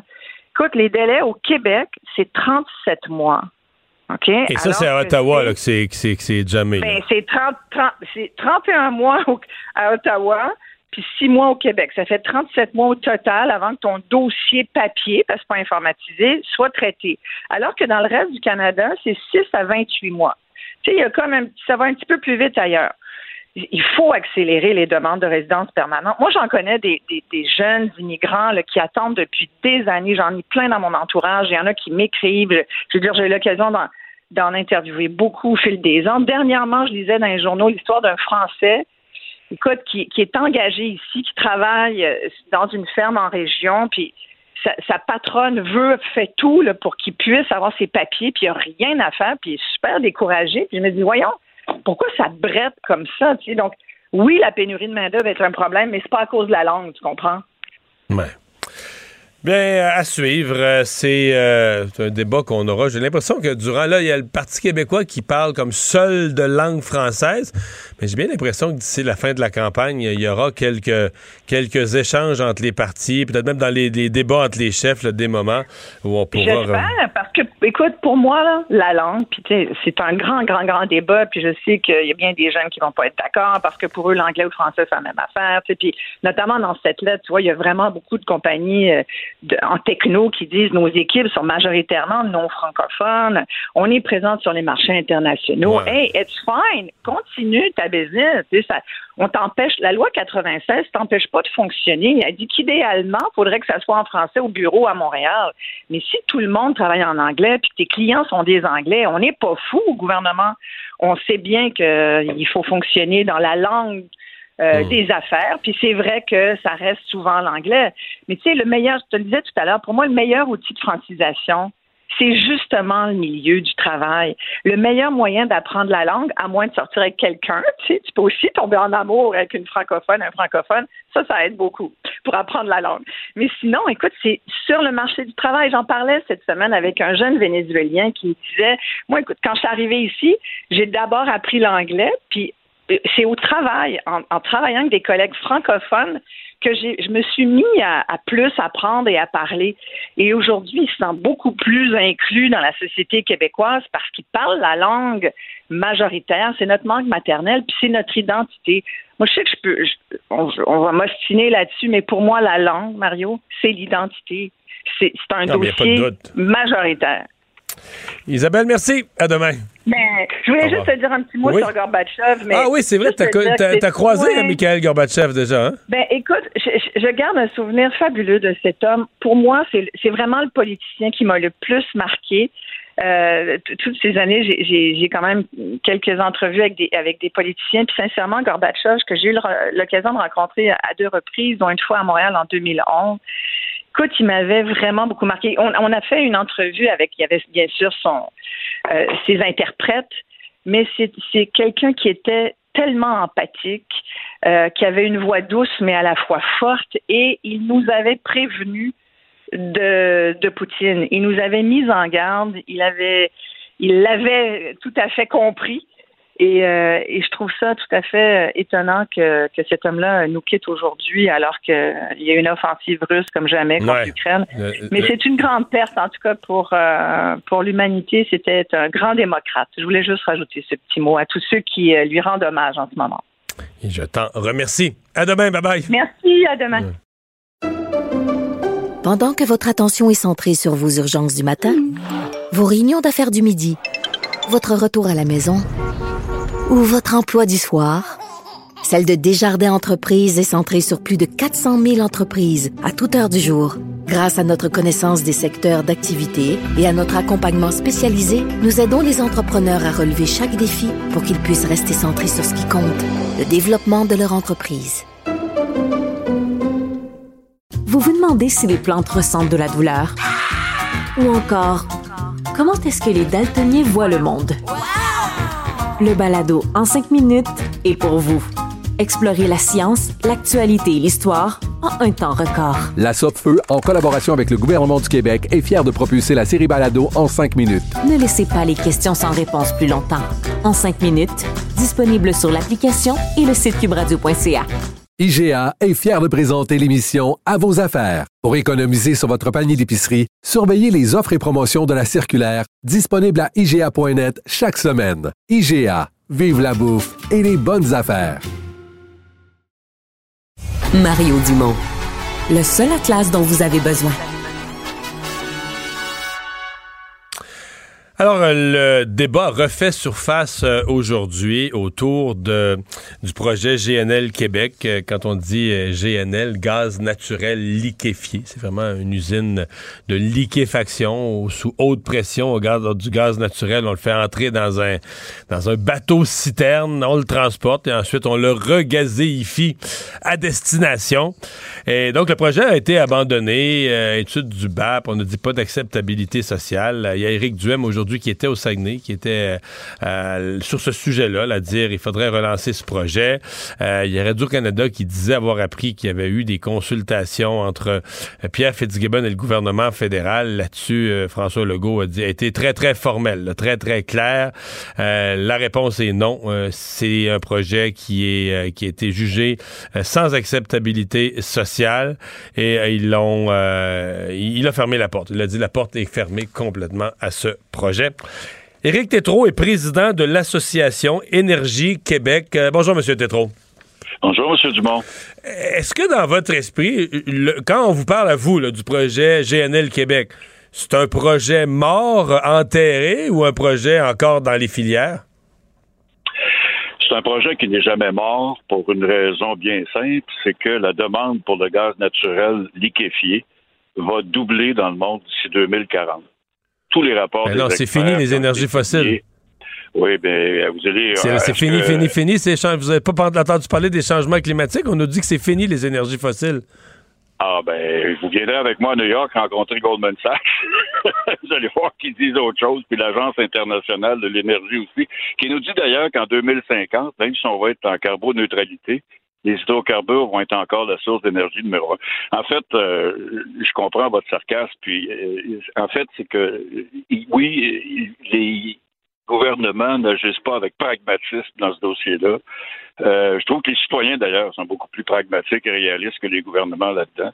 Mais il est clair que le gaz naturel a beaucoup d'avenir devant lui. C'est une énergie de transition et c'est la seule fiable sur laquelle on peut compter. Parlez-en au chancelier allemand.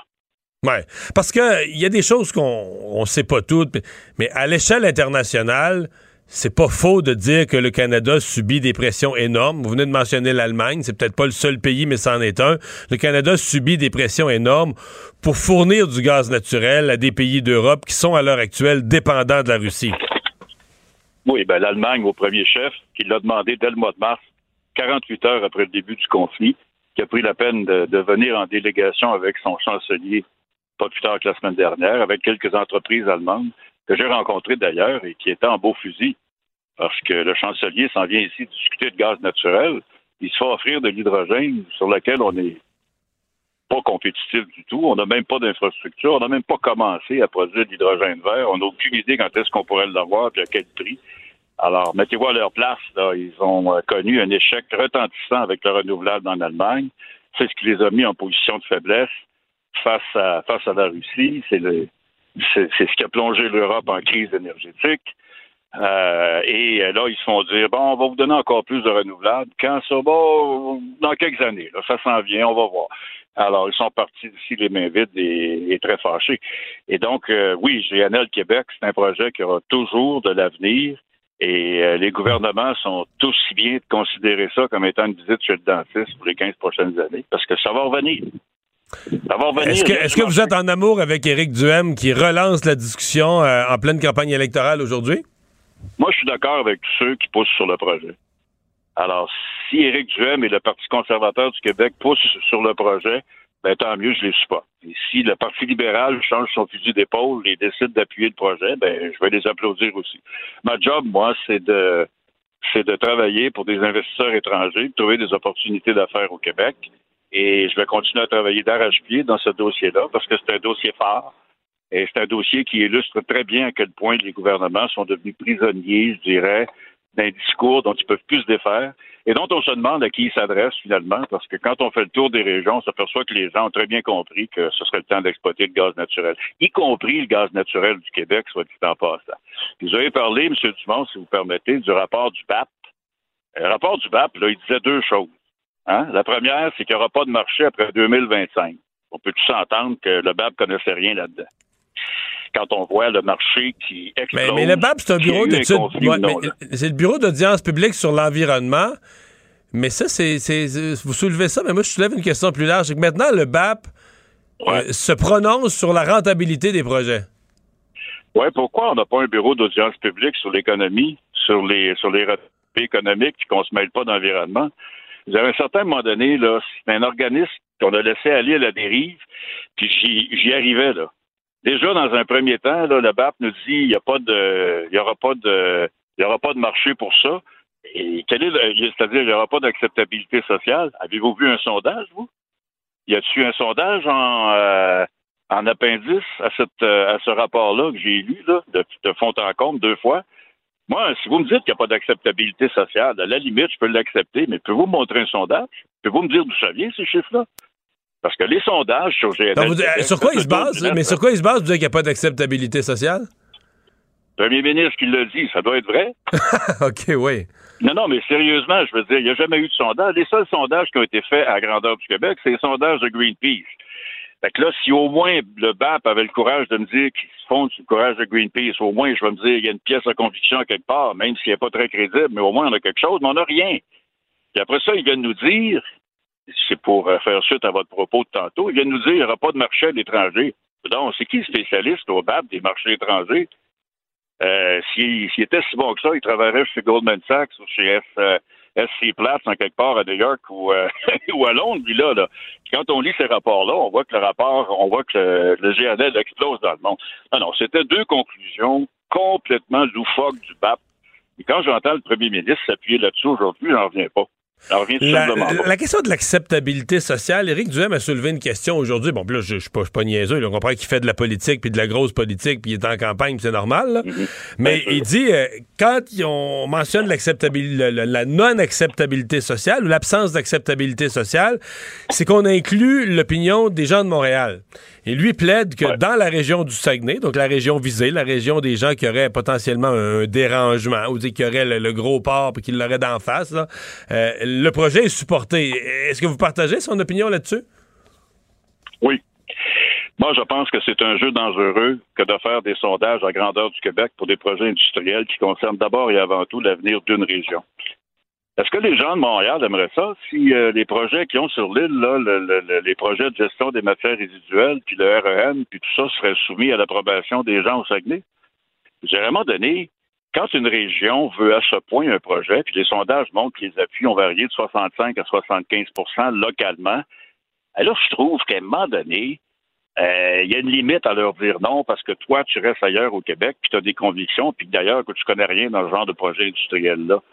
Euh, honnêtement, moi, je pense que les gouvernements devraient faire amende honorable là-dessus, puis il devrait y avoir à tout le moins des exceptions pour l'acceptabilité sociale ou, par exemple, pour des projets de grande industrie comme ceux-là, qui sont à ce point demandés par, euh, une région, il devrait y avoir une exception. Vous avez vu hier, euh, c'est pas tous les jours qu'on voit ça, mais la Chambre de commerce locale au Saguenay est sortie très fort en disant, ben écoutons, si on n'a pas le Québec, sont où les gros projets? Qu'est-ce qu'on va faire au Saguenay? Souvenez-vous que tous ceux qui sont opposés à ça, là, sont venus promettre d'autres projets de même envergure. Moi, ils n'ont pas hein, vu. Il y avait. Euh, ben, ils n'ont pas vu, là, dans le cas de Québec solidaire, il fallait aller couper du bois, là. Puis dans le cas de, dans le cas du Parti québécois, c'était l'aluminium vert à Jonquière. Puis là, on voit que les rapports euh, sortent sur Rio Tinto. On voit qu'il va y avoir moins d'emplois nécessaires pour faire ce genre d'aluminium-là. Alors, il n'y a aucune espèce de raison de refuser ce projet-là que d'avoir une posture environnementale qui vous permet de dire non, le Québec ne permettra pas de gaz naturel sur son territoire. Mais le Québec, c'est pas une île en matière d'environnement. Il faut commencer à penser à ce qu'on peut faire pour le reste de la planète. Si notre gaz naturel ici au Québec sert à aller sortir du charbon, que ce soit en Ukraine ou ailleurs, il faut le supporter. C'est là qu'est le problème. C'est pas chez nous. Et quand même qu'on aurait le meilleur bilan en matière d'environnement au Québec, vous le dites tout de suite, là, il n'y a personne d'ailleurs sur la planète qui va le remarquer. C'est pas important du tout ce qu'on fait ici, c'est ce qui se fait ailleurs. Puis c'est là qu'il faut régler le problème. Et ce serait la contribution du Québec. C'est de c'est de penser comme une île, c'est de, de, de je dirais que c'est une espèce d'enfant illégitime du capitalisme d'État, ce qui a toujours caractérisé certains gouvernements à Québec, sont plus de gauche ou de centre-gauche. On a actuellement un gouvernement caquiste que moi je trouve de très très forte inspiration péquiste sur un ensemble de politiques, mais surtout en matière de ressources naturelles. Et je trouve ça totalement inacceptable pour les gens de Saguenay. Oui, mais c'est parce que tout le monde est, vous nommez la CAQ, et tout le monde est du même bord. Le Parti libéral qui jadis avait tendance à supporter le développement économique, mais là, on veut être plus vert que vert que vert. On est contre aussi. Euh, on est même contre qu'il y ait des discussions. On dit non seulement il ne devrait pas avoir de projet, il ne devrait pas avoir de discussion. Euh, le PQ est embarqué 100 000 à l'heure. On veut être plus vert, vert, vert, un pays vert, ben, tout ça. Puis Québec solidaire, mais lui, il va être, il se dit, moi, il faut que je sois plus vert que toutes les autres additionnés. Euh, c'est pendant ce temps-là, les émissions continuent de grimper. On s'en est pris à Donald Trump aux États-Unis, qui n'a jamais fixé de cible, mais sous son administration, les émissions ont réduit de 8% aux États-Unis, ont baissé de 8 alors oui, écoutez, c'est une question plus large. Je pense que vous êtes très bien placé pour euh, pour en pour en parler, pour le commenter, M. Dubon. C'est ça semble être euh, extrêmement difficile pour un gouvernement qui s'installe au Québec de gouverner ailleurs qu'au centre ou au centre-gauche. Mais je vous rappelle que le premier ministre actuel est un de ceux qui a écrit un livre sur la question. On parlait de faire la Norvège de l'Amérique du Nord. Je pense qu'on va s'entendre pour dire qu'on est loin de ça aujourd'hui. Éric Tétrault, merci. Merci Au revoir, à vous, le président Dubon. de l'Association Énergie Québec. Pendant que votre attention est centrée sur cette voix qui vous parle ici, ou encore là, tout près très loin là-bas, Celle de Desjardins Entreprises est centrée sur plus de 400 000 entreprises partout autour de vous. Depuis plus de 120 ans, nos équipes dédiées accompagnent les entrepreneurs d'ici à chaque étape pour qu'ils puissent rester centrés sur ce qui compte, la croissance de leur entreprise. Vous vous demandez si les plantes ressentent de la douleur? Ou encore, comment est-ce que les daltoniens voient le monde? Le balado en cinq minutes est pour vous. Explorez la science, l'actualité et l'histoire en un temps record. La Feu, en collaboration avec le gouvernement du Québec, est fière de propulser la série Balado en cinq minutes. Ne laissez pas les questions sans réponse plus longtemps. En cinq minutes, disponible sur l'application et le site cubradio.ca. IGA est fier de présenter l'émission À vos affaires. Pour économiser sur votre panier d'épicerie, surveillez les offres et promotions de la circulaire disponible à IGA.net chaque semaine. IGA, vive la bouffe et les bonnes affaires. Casse-tête, devinette, mots croisés. Mario Dumont a la solution à tout. Alors, chronique de Karine Gagnon, chroniqueuse au Journal de Montréal et au Journal de Québec. Euh, bonjour Karine. Bonjour Mario. On revient sur euh, tout ce problème de violence envers euh, les, euh, les élus. La ministre Chrystia Freeland qui a été prise à partie. On en parle et on en reparle. Aujourd'hui, on a des menaces contre Marois Risky. On a les le bureau de comté, les installations du bureau de comté de- d'Enrico Ciccone qui ont été défoncées. Ça devient, au moment, tout- toute la campagne est sous un haut niveau de sécurité en raison des problèmes de, de menaces. Oui, puis c'est ça, on a vu que les, euh, les chefs de parti s'étaient fait recommander de porter des, des vestes par balles. C'est comme quelque chose qu'on n'a jamais vu chez nous. On voyait plus ça euh, aux États-Unis. Euh, et puis là, ben, ça se transporte chez nous. Puis bon, t'es pas sans savoir que le climat pandémique a certainement contribué à cette hausse de violence-là qui est totalement injustifiée, mais ça fait en sorte qu'il va falloir penser peut-être à des mesures, là, tant au niveau du fédéral que de Québec. À Québec, là, là, les ministres sont certainement mieux protégés qu'à Ottawa. Euh, sauf que là, dans ce cas-là, c'est pas une En fait, c'est Ottawa qui est vraiment bizarre. C'est- étonnant que des gens avec autant de pouvoir, autant de responsabilités et de pouvoir dans un grand pays du G7, dans certains cas, il n'y a aucune forme de protection. En fait, c'est presque hallucinant. C'est- difficile à expliquer. Là. Ben José Legault disait ce matin dans sa chronique qu'il va falloir enlever euh, les lunettes roses à un moment donné. Là, c'est un peu la pensée magique. Ça ça ira pas en s'améliorant malheureusement. C'est c'est super désolant. Euh, mais tu sais, c'est ça, à Québec aussi, euh, là, si les ministres sont protégés, le premier ministre est protégé, les chefs de parti, mais tu sais, les élus des autres partis, euh, ben, le sont pas autant, euh, évidemment. Mais là, est-ce qu'il faudrait réfléchir à ça? Tu sais, c'est pas drôle. Le maire de Québec nous parlait en entrevue au début de l'été, nous autres, de, de que là, il réfléchit à, la, question de la sécurité des élus parce que, euh, entre autres, il y a une de ses des, des conseillères municipales de son équipe qui s'occupe du dossier tramway, tu seras pas étonné, qui a été menacée dans une assemblée publique, même la personne euh, on, est rendu, on est rendu au niveau municipal quand même. Là. Oui, ça va loin. Puis là, ben, il dit, il faut aussi réfléchir à, peut-être penser à des gens qui vont modérer les courriels pour euh, nos élus parce que ça devient une charge mentale vraiment importante. Parce que là, ils reçoivent des insultes, euh, se font intimider, harceler. On le vit comme chroniqueur quand on parle de sujets qui sont plus polarisants. Euh, mais tu sais, les élus le, vivent eux aussi, là, puis peut-être à un autre niveau. Euh, là, quand on parle de, menaces, là, comme Marois Risky a vécu, euh, tu sais, est enceinte de huit mois, elle n'a pas dormi pendant trois nuits. Euh, quand même, c'est quand même assez pathétique. mais c'est ça, faut pas penser que ça va partir tout seul. Là, ça, faut, faut, faut penser à des mesures qui vont, qui vont mieux protéger, puis, puis pas juste physiquement, hein, qui vont mieux protéger la santé mentale, là, peut-être aussi. Mais c'est quand même une détérioration rapide parce que moi, ça fait quoi? Ça fait 14 ans que j'ai quitté le monde politique. 14 euh, ans, mais, c'était pas ça, sincèrement. Je dis pas que ça existait pas, mais tu sais, mettons, on recevait une lettre de, de, menace. Sais, c'était une grosse affaire, là. C'était rare, c'était une grosse affaire, mais maintenant, c'est comme des lettres de menace, là. Il est tri, pour savoir lesquelles sont assez graves pour envoyer à la police, puis tout ça, puis là, je te parle pas, ça rentre ces réseaux sociaux, euh, c'est euh, en quand même une relativement courte période de temps. On a vu le climat politique se détériorer aux, États-Unis durant la même période. Mais c'est un peu, tu dis, OK, euh, un autre, un autre, un autre 15 ans là, au même rythme de détérioration du climat politique, tu te demandes c'est qui qui va vouloir se présenter sérieusement, là? Ah oui, exactement. C'est qu'on va finir qu'on on, serait plus capable d'avoir des candidats de qualité. Déjà que je trouve que c'est beaucoup plus difficile. Euh, tu sais, euh, c'est qui qui a le goût là de, de s'investir souvent pour un salaire moindre pour aller se faire intimider puis harceler puis proférer des menaces. Fait que je pense qu'il va falloir aussi prendre aussi plus au sérieux tous ces tous ces, ces écrits là qu'on voit sur les réseaux sociaux. Puis les réseaux sociaux contribuent assurément, les recherches le démontrent, avec les algorithmes, le fait que les gens pensent tous pareil, puis se relaient tous les mêmes informations, les mêmes messages, euh, ça fait en sorte que, euh, à un moment donné, je sais pas, là, le cerveau... ils viennent convaincus que c'est le bien, puis que ceux qui pensent pas comme eux, c'est le mal, puis c'est encore pire quand ce, ce qu'ils perçoivent comme le bien, c'est entièrement des fausses nouvelles. Donc, ils se construisent une histoire qui a aucune, euh, aucune connexion, aucune correspondance avec la réalité. C'est pas une question d'opinion, d'être plus à gauche, à droite, c'est ça, non. C'est que leur opinion est basée carrément sur tout un, enchevêtrement de sites de fausses nouvelles. Et ça, pour eux autres, c'est la nouvelle vérité avec un grand V. Puis ceux qui la partagent pas, ben, sont, sont, le mal incarné et méritent des menaces.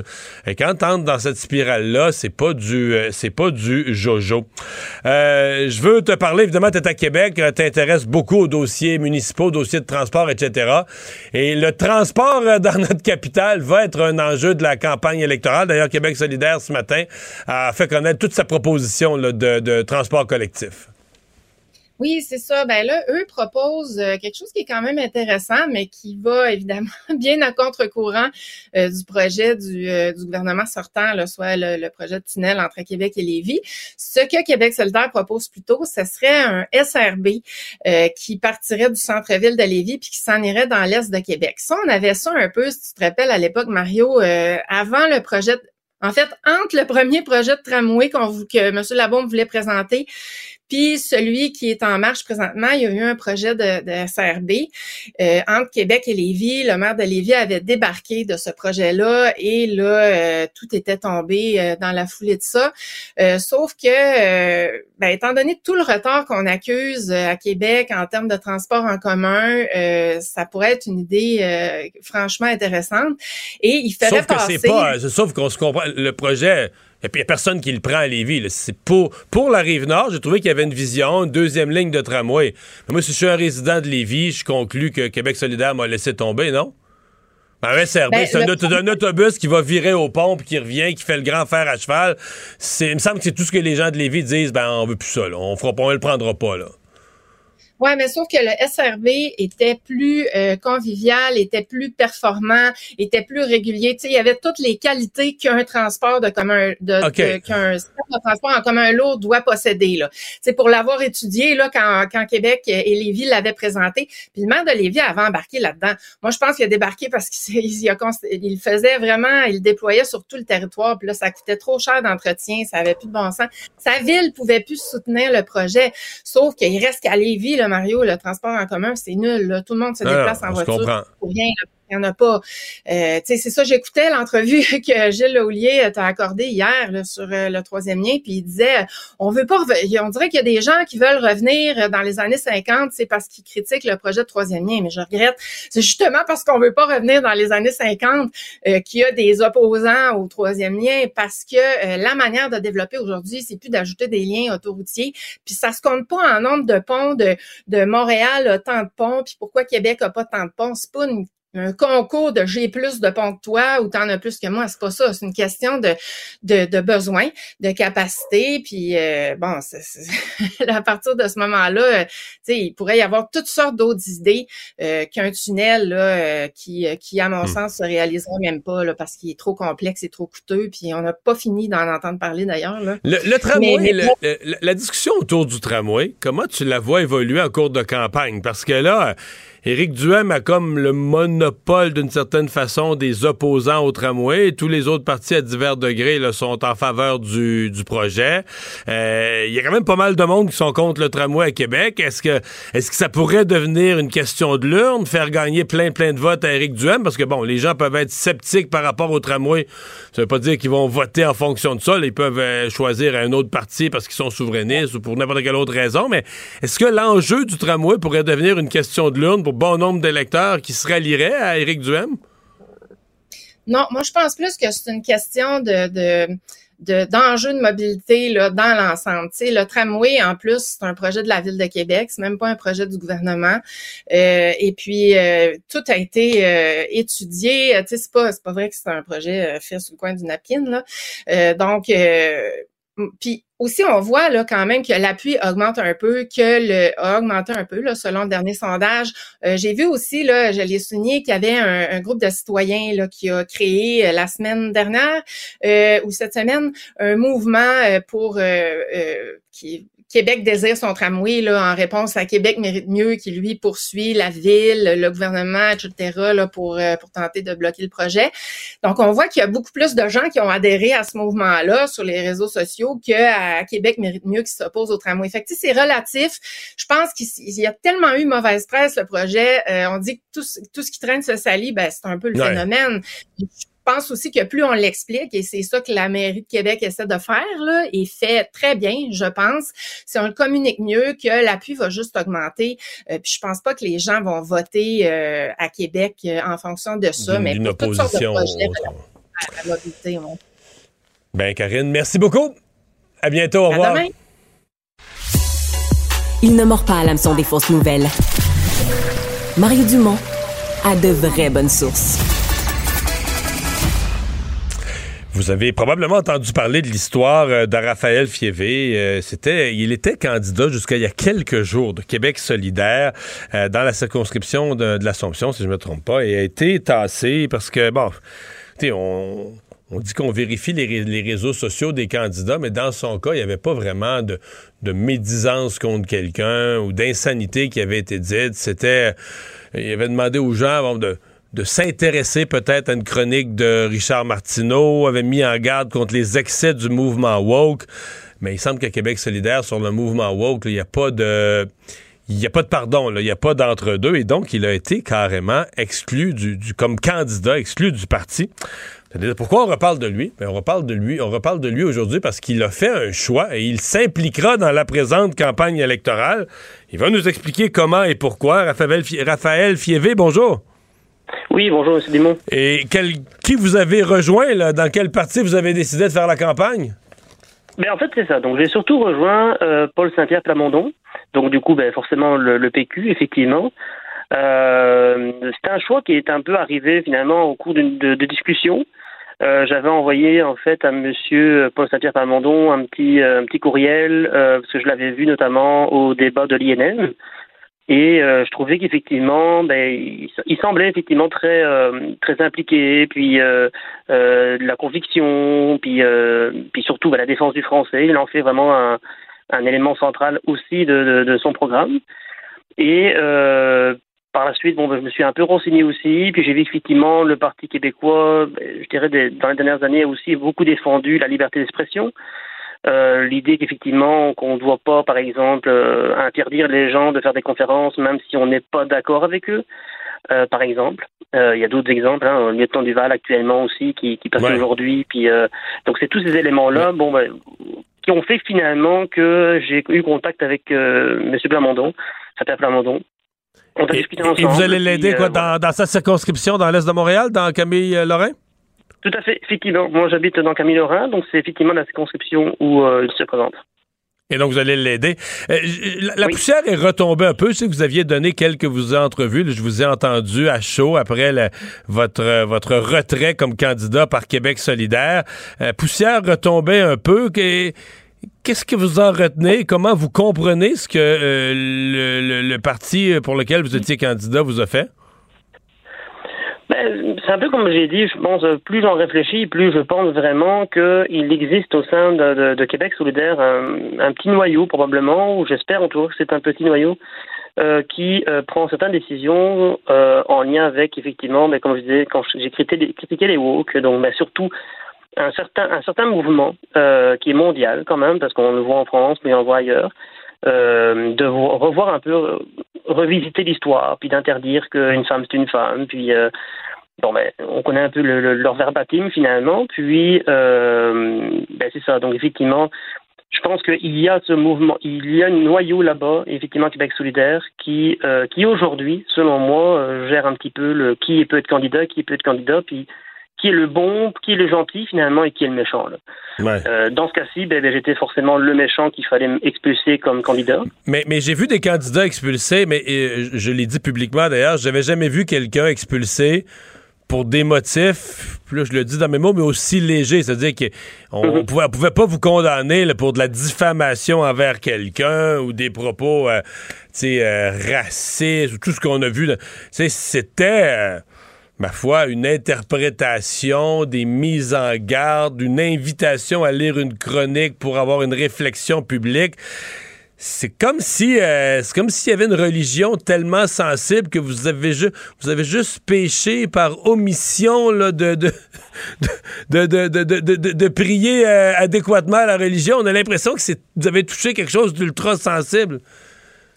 Oui, mais effectivement, on a quand même parlé de repentance. Hein. Donc, euh, quand euh, j'ai, quand j'ai, quand ils m'ont parlé, ces personnes-là, pour me dire finalement qu'on continuerait pas avec ma candidature, c'est clairement le mot qu'on m'a expliqué à moment donné. Si je veux être candidat pour eux en 2026, il va falloir faire une forme de repentance, une forme de repentir. Euh, quand on parle de repentance, il me semble que c'est pour des, choses extrêmement graves. Hein. Donc, euh, pas d'avoir juste partagé un article de Richard Martineau ou d'avoir écrit un article dans lequel je disais effectivement qu'on ne n'est pas asexué, mais que heureusement, dans la société dans laquelle nous vivons, on peut changer par la suite. Les gens peuvent changer de genre, puis c'est très bien comme ça.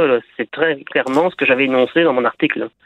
Euh, le dernier paragraphe, d'ailleurs, j'inviterai les gens à le lire parce que je reçois des fois des critiques en me disant qu'ils ne comprennent pas. Mais il suffit de lire le, le dernier paragraphe de l'article. Je marque bien qu'à l'âge de raison, les gens peuvent choisir ce qu'ils veulent devenir et c'est tant mieux. Donc, euh, mais évidemment, ça n'a pas plu non plus. Est-ce que est-ce que c'est fini pour vous? pas Québec solidaire. Euh, là, vous présentement, c'est clair. Vous avez été tassé comme candidat de Québec solidaire. Vous aidez euh, Paul Saint-Pierre Plamondon. Est-ce que vous considérez, puis là, je vous pose la question, peut-être que c'est vous n'avez pas pris une décision à si long terme que ça, mais je vous la pose quand même. Est-ce que vous considérez maintenant adhérer au Parti québécois définitivement? Est-ce que vous avez mis un trait sur votre affiliation avec Québec solidaire d'une façon claire et définitive aussi? Ben, au niveau de Québec solidaire, oui, j'ai effectivement euh, déchiré ma carte de parti. Donc c'est moi-même qui ai fait la demande. Euh, je ne désire plus faire partie de ce parti qui prône la tolérance et alors qu'il n'en fait pas forcément preuve, euh, ou du moins pas avec les bonnes, pas avec tout le monde. Il y a comme une sectarisme, un sectarisme chez eux. Euh, quant au Parti québécois, je voudrais quand même noter que je, oui, je fais partie des médévoles. Je vais aider M. Plamondon parce que, je, comme je disais, quelqu'un de conviction, puis il défend les mêmes, euh, je dirais, la liberté d'expression, puis le déclin du français. On se rejoint sur certains points. Euh, mais je- effectivement, actuellement, je suis pas, je suis pas membre du Parti québécois. Je comprends. Vous vous considérez pas comme, présentement, vous vous considérez pas comme un militant péquiste, mais vous êtes un bénévole qui veut aider un individu que vous appréciez à devenir député dans son comté. Effectivement, et avec lequel je clair. partage des valeurs qui sont euh, qui sont la liberté d'expression, qui sont le dé, aussi des, des sujets qui sont importants aujourd'hui, déclin du français et le, la souveraineté finalement du, Québec- du Québec, de pouvoir défendre sa spécificité euh, euh, comme société, comme nation. Donc, ces éléments-là euh, me touchent à cœur. Puis effectivement, il y a quand même un volet, euh, je dirais, de, de, mesures de gauche aussi au sein du Parti québécois. Donc ça me rejoint aussi ces valeurs-là, parce que moi je dis encore à tout le monde, c'est que je reste de gauche malgré tout. Mais aujourd'hui, euh, le Parti québécois, puis M. Blamondon m'a laissé carte blanche en disant, ben, chez nous, la liberté d'expression, elle est présente à l'interne, puis partout, puis euh, tu as carte blanche de pouvoir t'exprimer comme tu veux. Visiblement, c'est pas le cas chez, ailleurs, mais chez au Parti québécois d'aujourd'hui, en tout cas de ce que moi j'ai eu comme information, c'est le cas. Raphaël Fievé, euh, très clair, votre position. Merci d'avoir été avec nous. Bonne chance pour la suite. Ben, Au merci revoir. beaucoup, merci M. Dumont. Pendant que votre attention est centrée sur cette voix qui vous parle ici, ou encore là, tout près ici, très loin là-bas, Celle de Desjardins Entreprises est centrée sur plus de 400 000 entreprises partout autour de vous. Depuis plus de 120 ans, nos équipes dédiées accompagnent les entrepreneurs d'ici à chaque étape pour qu'ils puissent rester centrés sur ce qui compte, la croissance de leur entreprise. Vous vous demandez si les plantes ressentent de la douleur? Ou encore, comment est-ce que les daltoniens voient le monde? Le balado en cinq minutes est pour vous.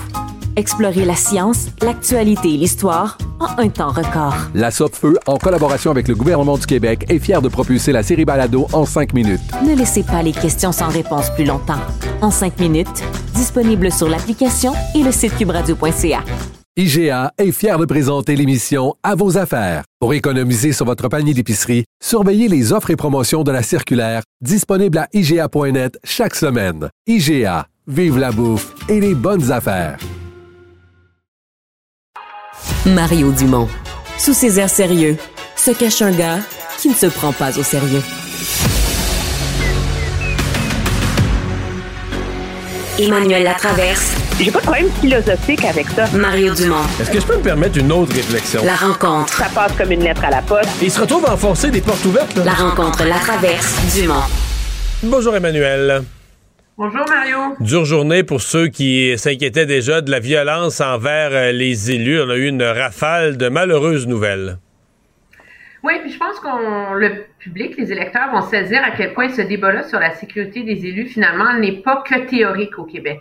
Euh, quand c'est euh, le bureau euh, d'un député comme celui d'Enrico Ciccone qui est, qui est dévalisé euh, d'une manière euh, violente, là, je pense qu'on peut le dire, le mur défoncé, ordinateur arraché, euh, filière défoncée, du sang un peu partout, euh, c'est assez cauchemardesque, là. Et c'est doublement, je ne sais pas si tu as pu écouter le, le, point de presse que vient de faire euh, la députée libérale Marois Risky. Euh, c'est vraiment très troublant. Tu sais, quand tu entends une députée, euh, tu sais, qui est une femme de terrain enceinte de huit mois, pour ajouter l'insulte à l'injure, qui raconte qu'un accès se met à faire des menaces, appeler au poste de quartier de où elle habite, connaît son adresse et dit qu'on va retrouver son cadavre dans la rue, fait les mêmes menaces chez Enrico euh. Euh, vraiment, ça, ça, envoie un signal très euh, inquiétant sur le climat euh, qui règne en ce moment. Euh, d'autant plus que, pour ajouter là, au fait, là, dans le cas de Marois Risky, on a réussi à l'arrêter, mais contre l'avis de la couronne et des enquêteurs, l'homme a été remis en liberté. Incroyable. promesse d'aller voir ça, son médecin pour traiter ses problèmes de santé mentale. Moi, il va falloir que quelqu'un me l'explique, celle-là. Non, mais ça au Québec, là, mais au Canada, c'est hallucinant. Là. Euh, ouais, ouais, ouais. Mais c'est ça, la, la question de la, de, la, de la, sécurité devient centrale. Je parlais avec Karine Gagnon tout à l'heure, elle me disait, même à Québec, à l'échelle municipale, le maire Marchand a dû, en faire un, a dû en faire un enjeu. Une conseillère municipale qui est en charge du dossier du tramway s'est trouvée prise à partie, menacée, etc. C'est, euh, sincèrement, je disais à Karine tantôt, Emmanuel, moi, je, j'ai quitté la politique, ça fait 14 ans. Ça va faire 14 ans, quelques semaines. Sérieusement, il n'y avait pas ça. Et je me souviens des, des lettres de menaces, j'en ai reçu, mais tu sais, c'était un événement, là. Une lettre de menace. Ah ouais, mais là, mais là, maintenant, on les, tri- les, les- les- les députés, les élus, les trient là, pour trouver les plus graves qui méritent d'être donnés à la police. Mais dire, sur les réseaux sociaux, puis la menace, c'est rendu du, rendu du, du- du quotidien. là. Mais il y a une, je pense que dans l'univers public au Québec, la, campagne électorale va forcer une prise de conscience. Mais tu sais qu'au printemps dernier, il y a eu euh, des audiences là, euh, du côté d'Ottawa et le directeur de CRS a confirmé que ce phénomène-là ne se limite pas ni à la scène fédérale, ni à la scène provinciale, ni à la scène municipale. Au contraire, c'est un phénomène qui est dans toutes les sphères politiques au Canada et qui va en s'accentuant. Puis que oui, qui a été alimenté par la pandémie, mais qui est très complexe en même temps. Tu sais, c'est des gens qui sont... Tu sais, avant, on, on parlait de la radicalisation des jeunes vers un islam radical, mais là, c'est une radicalisation vers un rejet des institutions politiques avec les conséquences que ça a. Puis moi, ce que je trouve très malheureux, c'est que c'est déjà difficile d'inciter des gens à avoir le courage de faire de la politique. Moi, je suis la première à dire toujours à la blague que j'aurais jamais le courage de me présenter. Euh, si, alors déjà, les gens, c'est l'investissement qui est monumental. Après ça, il fallait se taper les insultes sur Twitter, mais si en plus, euh, il faut se taper des craintes sérieuses pour sa sécurité, mais c'est la qualité des gens qui se lancent en politique qui va en, en, en, en, pâtir. Oui, tout à fait. Tout à fait. Euh, J'ai vu quand tu envoyé tes sujets que tu avais la, la- même feeling que moi. C'est pas arrivé. C'est pas quelque chose qui est arrivé très souvent dans la dernière année, même dans les dernières années. Mais une excellente journée pour le Parti québécois. C'est le cas aujourd'hui. hein? Ben, écoute, j'essaie de réfléchir, puis je dis, mon Dieu, je pense que Paul Saint-Pierre Plamondon, c'est sa meilleure journée depuis qu'il a pris la tête du parti. Ah, ah oui, probablement. Probablement. Je sais pas ce qu'il a mis dans ses cornflakes ce matin, mais je pense qu'il y, y a deux éléments là-dedans. L'un, il y a stratégiquement, aujourd'hui, c'est une bonne journée. Euh, cette idée, il devait entrer dans la valse de l'aide directe aux, euh, aux citoyens pour lutter contre l'inflation. C'est une chose de dire, nous, c'est la nation québécoise, l'indépendance, le fait français, on fait nos propres affaires, mais il y a quand même des enjeux, tu peux pas passer à côté. Mais ce qui est de très habile, c'est qu'il trouve une façon de répondre à cette attente-là des électeurs, mais d'une manière qui est complètement à l'extérieur des schèmes des autres. Donc, il n'est pas dans les baisses d'impôts, il n'est pas dans la TVQ, il est dans un- une, une formule que monsieur, madame, tout le monde comprend assez bien, dire le gouvernement s'enrichit de 6 milliards de plus à cause de l'inflation, mais ce trop perçu, on va vous le redonner. Puis après Ça, ça, une donc, mécanique, une de mécanique de, remise simple des montants aux gens qui sont pas les plus fortunés. Rien pour les gens qui en ont pas besoin. Euh, non, et ça marche son affaire. là. C'est comme un, un petit missile qui est venu, euh, tu sais, par rapport à tous les autres, là, qui est venu faire sa place dans l'univers des prises de position liées au pouvoir d'achat. J'ai trouvé euh, c'était vraiment oui, bien fait. le genre de choses qu'il faut faire quand tu es un parti qui tire de l'arrière. Ça me fait un peu penser à, rappelle-toi, dans la campagne de 2015, quand Justin Trudeau avait annoncé qu'il ferait des petits déficits Oui. pour financer les Je m'en infrastructures. souviens. Moi, non, mais à l'époque, on y croyait, là. Les choses ont changé, mais il a changé la nature du débat autour de ça. Et quand tu es un, presque un tiers parti, là, dans le cas des appuis au, au Parti québécois, tu es obligé de faire ça pour t'inciter dans la campagne. Puis moi, je trouve que le coup d'aller récupérer euh, le candidat que, Q- dont QS ne voulait pas parce qu'il avait eu l'audace de dire qu'une chronique de Richard Martineau était intéressante parce qu'elle soulevait la question du racisme des antiracistes, ben ça, c'est un coup très bon. Ça fait plaisir à Je je viens de lui parler. Je viens de lui parler à Raphaël Ah Fievé, le, le candidat. J'ai juste de lui parler. Et c'est très, euh, c'est très d'aplomb son affaire. Il dit J'ai déchiré ma carte de Québec solidaire. Je ne suis pas péquiste dans le sens que je n'ai pas pris ma carte de membre du Parti québécois. Je suis pas prêt à ça. Je, je, je me considère pas. Mais. il habite dans Camille Lorrain, ça je savais pas ça. Il habite le comté de Camille Lorrain. J'ai écouté Paul Saint-Pierre Plamondon, j'ai écouté le sens de son engagement politique, la, la sincérité de ses convictions. Je veux aider ce gars-là à se faire élire à l'Assemblée nationale et je vais travailler pour lui au cours du prochain mois.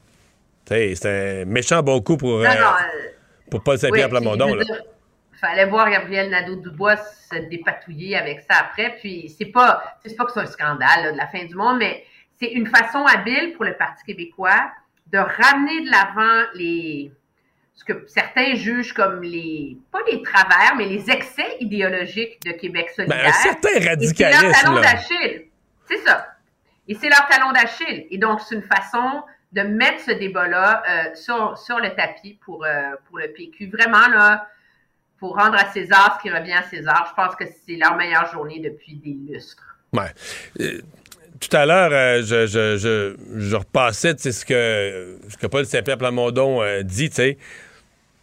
Il dit essentiellement, bon, sur son, quand on lui parle de son début de campagne, là, il dit qu'il il, il, a du fun à le faire, il défend ses convictions, qu'il euh, un message clair, sans ambiguïté, sans compromis sur la langue, sur l'indépendance. Euh, là, il complète en disant un message qui, euh, qui, qui, résonne dans le public. Puis moi, je disais tout à l'heure, je disais tout à l'heure à Julie Marcoux, ben, toute la première partie est vraie. On a constaté un langage clair, on l'a entendu, ses points de presse, on les a entendus. Pour moi, c'est la deuxième moitié. Le fait que ça résonne ou pas dans le public, que ça amène des votes, des appuis, des, des... ça, on va le savoir. Il faudra voir des sondages. Pour moi, j'ai pas de garantie à ce moment-ci. Je constate qu'il fait bien ça, mais j'ai pas de garantie que dans le public, non. ça résonne. On l'a, l'a pas encore. Là. Non, non, faut pas vendre la peau de l'ours avant de l'avoir tué. Moi, je pense que les seuls effets qu'il peut espérer, c'est de voir l'aiguille bouger après le face-à-face.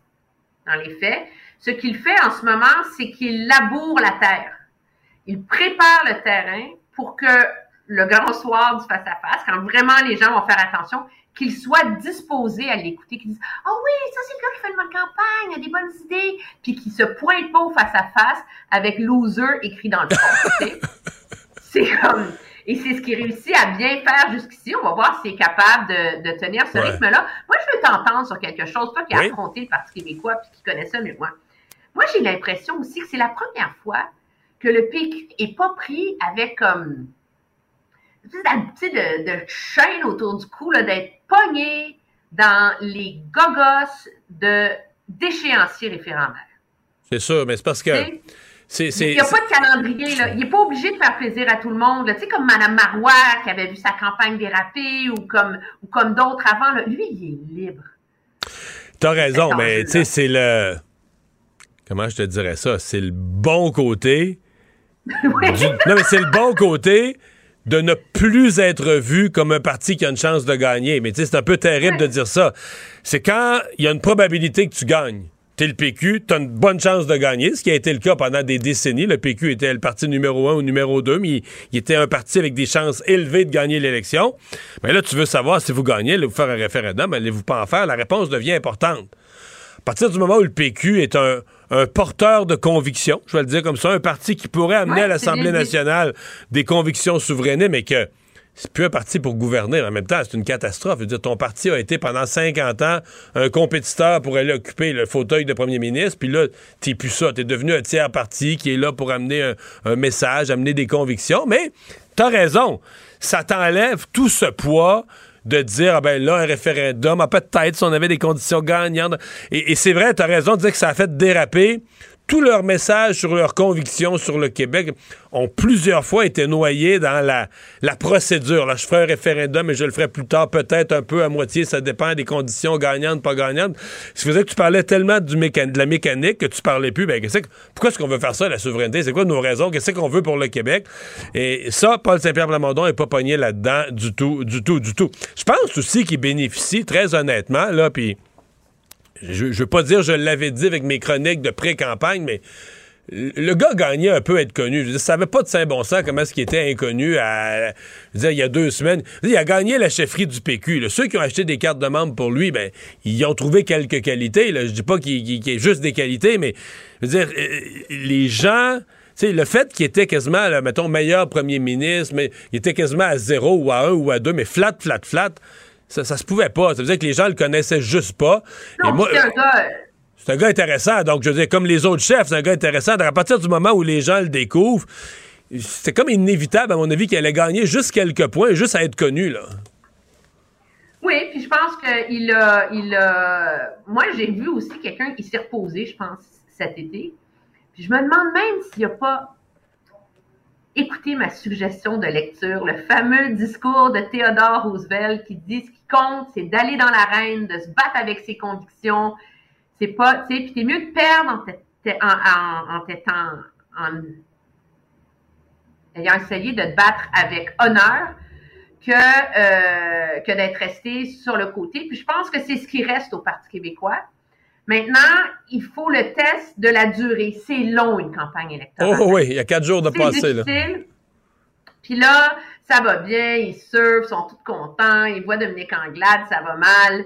La bourde, la mauvaise journée, la pleure de banane, elle va arriver et c'est à ce moment-là qu'on va vraiment juger jusqu'où est-ce qu'il est prêt à l'affronter. Tout à fait euh, raison. Euh, GNL euh, Québec, donc ça refait surface ce projet de gaz naturel liquéfié au Saguenay aujourd'hui. Éric Duhem, seul sur son terrain, seul à défendre le, le projet, pendant que essentiellement François Legault met le couvercle dessus, puis tous les autres partis d'opposition disent Hey, le couvercle, là, il est pas assez serré. Là.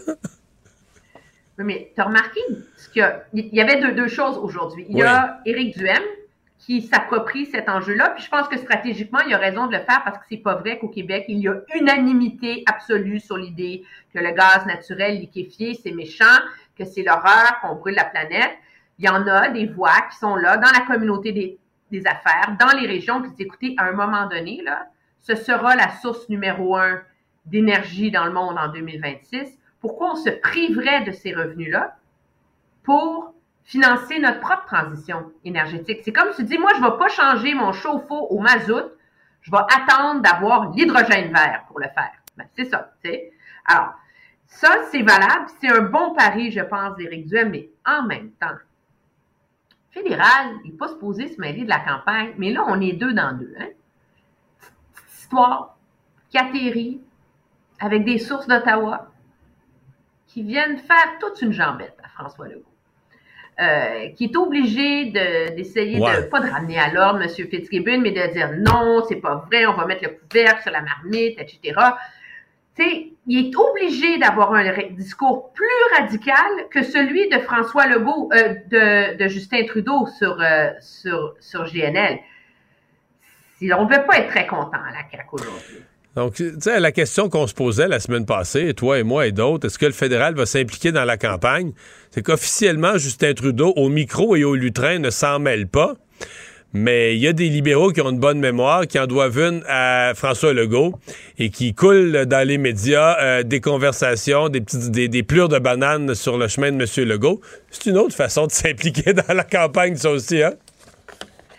Ah, il n'y a rien pour rien. Comme disait ma mère, la vengeance est un mets qui se déguste froid. Merci, Emmanuel. À demain. Au revoir. Mario Dumont. Plus pratique que n'importe quel moteur de recherche. Une source d'information plus fiable que les internets. Pour savoir et comprendre, Mario Dumont.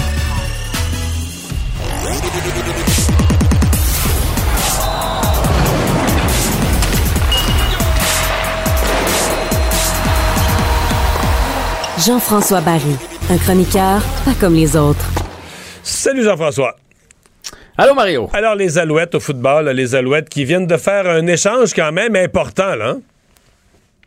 Euh, oui, parce qu'écoute, euh, remonte euh, il y a deux ans, là, Vernon Adams était arrivé, même s'il y a trois ans, était arrivé, euh, le, le sauveur avait apporté tout le monde en série et il avait fait des souvent là, des remontées en fin de match. Il était excitant. C'était devenu la tête d'affiche des Alouettes de Montréal et aujourd'hui, ben on l'a échangé tout simplement contre un choix de première ronde. Bon, c'est quand même un choix de première ronde là. Quand même, ouais. Mais mais ça veut quand même dire qu'on a lancé la serviette dans le cas de ce dernier. Euh, a eu beaucoup de difficultés dans les dernières saisons. On dit qu'il y a de la difficulté avec la pression. Euh, euh, se fait suivre pour ça. Anthony Calvillo a essayé de l'aider, mais là, il a perdu son poste de numéro un. Puis les Lions de la Colombie-Britannique, eux autres, avaient eu euh, une blessure à leur corps régulier. Donc, les Alouettes ont décidé de l'é- l'échanger. Je pense que, c'est- pour vrai, je pense que c'est bon pour les deux parties parce que lui était sur les lignes de côté. On ne semble plus croire en lui.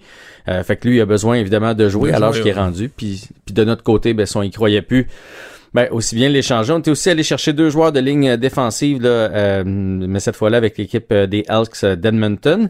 Euh, reste que ça je va sais pas, pas, ça toi, va de pas l'extérieur. super bien les Alouettes là. Ben, écoute, l'affiche, c'est 4 et 6. Euh, ils sont quand même deuxième dans l'Est parce qu'on c'est c'est super faible dans l'Est. Si on était dans l'Ouest, on serait avant-dernier. Euh, mais dans l'Est, présentement, euh, il y a peu d'équipes qui sont capables de jouer pour 500. Fait que ça nous donne une chance. Mais moi, j'ai plus... Mon feeling, c'est pas tant au niveau des statistiques, comme j'ai l'impression qu'il y a une grogne à l'interne. On cherche un quart on congédie des entraîneurs, on, congédie des joueurs. Là, cette semaine, on a appris Gary Stern, qui est un des actionnaires euh, minoritaires pardon, de l'équipe avec 25%, se retire de, tout ce qui est euh, gestion, etc. de l'équipe, euh, veut vendre ses parts. Donc, il a l'air d'avoir une espèce de grogne au niveau des, des Alouettes. c'est dommage parce qu'encore, quoi, il y a deux fins de semaine, là, on a réussi à faire ça le comble pour un match un match de football à Montréal. On voudrait bien la relance après ces deux années de pandémie où ça a presque pas joué. Il y a eu le lockout, tout ça. Fait qu'on aimerait ça que ça tourne bien pour les Alouettes. Euh, soit qu'on est en train de faire un gros ménage puis qu'en bout de ligne ça va être positif tout ça, ou soit qu'il y a un cancer un peu plus généralisé au sein de l'équipe là, puis on va le savoir dans les prochaines semaines. Tu nous mets à jour sur le US Open? Ouais, beaucoup de choses qui se passent, malheureusement avec euh, un peu de retard aujourd'hui. Donc, il y a seulement Rebecca Marino qui a joué dans nos euh, Canadiens-Canadiennes. Elle a gagné en 2-7, fait que ça, c'est réglé. Euh, Leila devait commencer à 17h, c'est reporté à 18h. Un peu plus tard ce soir, il va y avoir Bianca aussi qui va jouer à 21h contre la 15e tête de série, une Brésilienne, là, Maya. Gros défi. Félix Ojalias. Pardon? Gros défi. C'est un bon défi. Félix Ojaliassim à 19h et le match que tout le monde va surveiller, c'est Serena Williams qui va affronter la deuxième tête d'affiche. Ce sera pas facile. Annette euh, Covanette. Fait que ça a toutes les euh, raisons. De, on a toutes les raisons de penser que c'est la, fin, vraiment les adieux de Serena Williams ce soir. C'est très probable. Ouais, puis je sais pas qu'est-ce qu'on va faire du côté du US Open parce que je, pense qu'on croyait pas en ses chances lors du match de lundi et il y a eu une cérémonie après là, on l'a honoré sur le terrain et tout ça. Euh, finalement, elle a gagné. Euh, fait que là, ce soir, tu t'as pas même le choix de prévoir quelque chose si, si advenant le cas où c'est son, son, son, dernier match euh, en carrière, dernier match à vie. Fait qu'on va suivre ça avec intérêt et je vais en reparler demain avec Philippe Vincent. CF Montréal, Hey, CF Montréal, si vous cherchez du sport ce soir, il y a le tennis, je viens de vous en parler, et il y a le CF Montréal qui affronte euh, le Red Bulls de New York. pour vrai, là, euh, on n'en parle pas beaucoup du CF Montréal, mais ça fait longtemps qu'on n'a pas eu une équipe montréalaise qui domine autant que ça. La deuxième équipe euh, dans notre conférence. on pourrait, là, dans les prochains matchs, s'assurer d'une place en série. Non seulement une place en série, mais un match à domicile. Donc, un premier match en série euh, ici à Montréal, ça serait extraordinaire. Là, c'est un gros défi quand même euh, ce soir, même si ça fait huit matchs de suite qu'on n'a pas perdu. Euh, nous, on est deuxième, eux autres sont quatrième. Là. On a 49 points, ils en ont 44. Donc, ça va être ça va être serré. Évidemment, eux autres essaient de nous rejoindre. Fait qu'ils vont donner tout ce qu'ils ont à donner ce soir là, du côté de, de New York. Et il y a deux records qui pourraient être à la portée euh, du CF Montréal ce soir. Euh, le premier, c'est le plus grand nombre de victoires en une saison avec 16 et le plus grand nombre de points en une saison avec 52. OK, mais on s'en va, va, pour que ce soit la meilleure saison de l'histoire de, de, de l'impact slash CF Montréal. Là en MLS, hein, c'est important de le mentionner parce qu'on le sait là, avant évidemment là, on a connu du succès avec l'impact, mais c'est certain que ces records-là vont être battus. Il reste sept parties à jouer là, fait que je, peux pas croire qu'on va pas aller chercher une ou deux victoires euh, dans ces sept parties-là. Donc on va dépasser le nombre de victoires, le nombre de points, et je pense que là où on est en saison, si le CF Montréal ne réussissait pas à terminer dans les quatre premières équipes, et obtenir un match à domicile, ce, serait un sentiment d'échec. Mais tout roule bien, là. Tu sais, euh, Mihailovic, euh, Kyoto, même que, bon, on s'en est pas parlé, mais tu as vu le transfert de Mihailovic euh, pour une équipe de Hollande, mais on a réussi à faire en sorte, ça c'est le meilleur joueur du CF Montréal, et on a réussi à faire en sorte que euh, Mihailovic va quand même terminer la saison ici, et après ça, va aller poursuivre avec, avec l'autre équipe. Donc, on le garde jusqu'à la fin de l'année, et surtout pour les séries.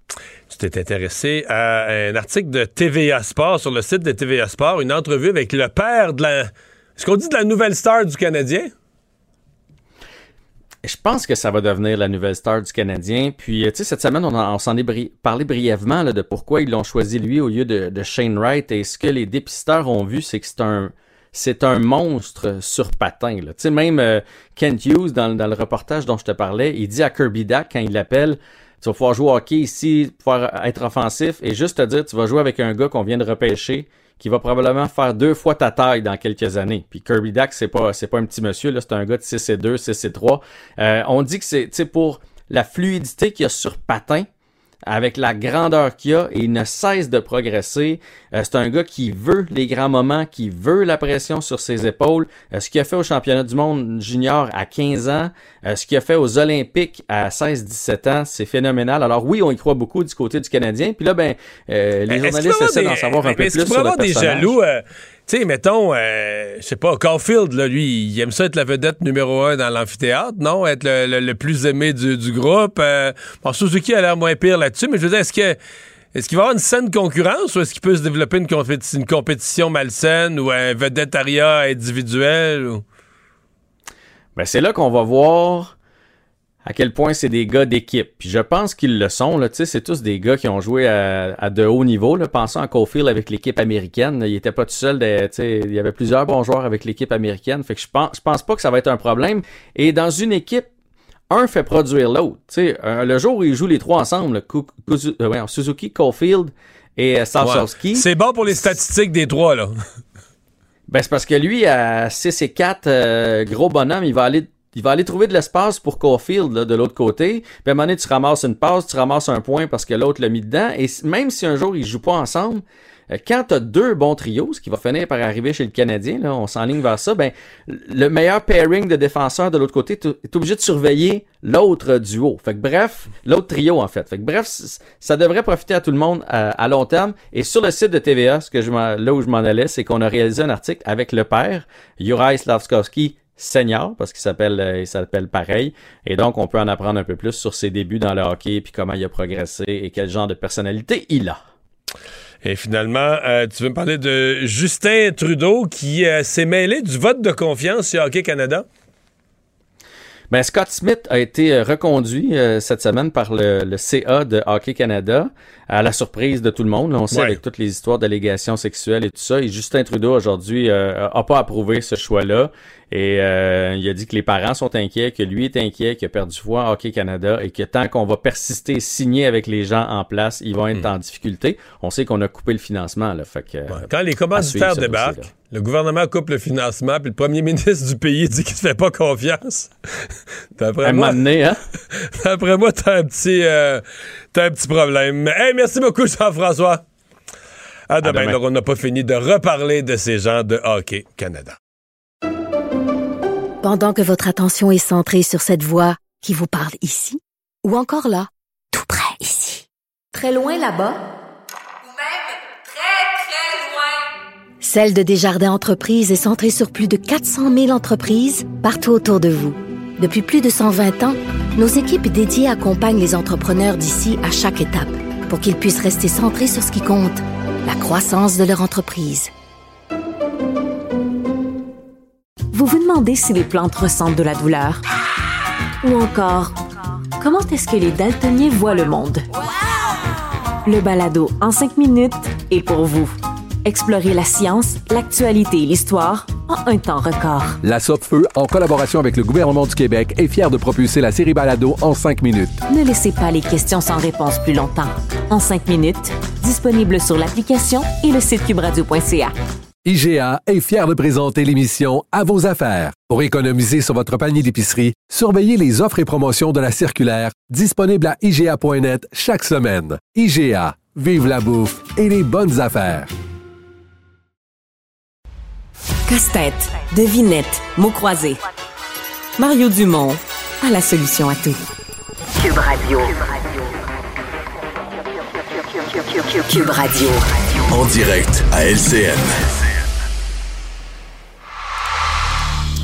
On Mario Dumont dans son studio de Cube et Philippe Vincent Foisy qui est avec nous en ce mercredi, quatrième jour de campagne.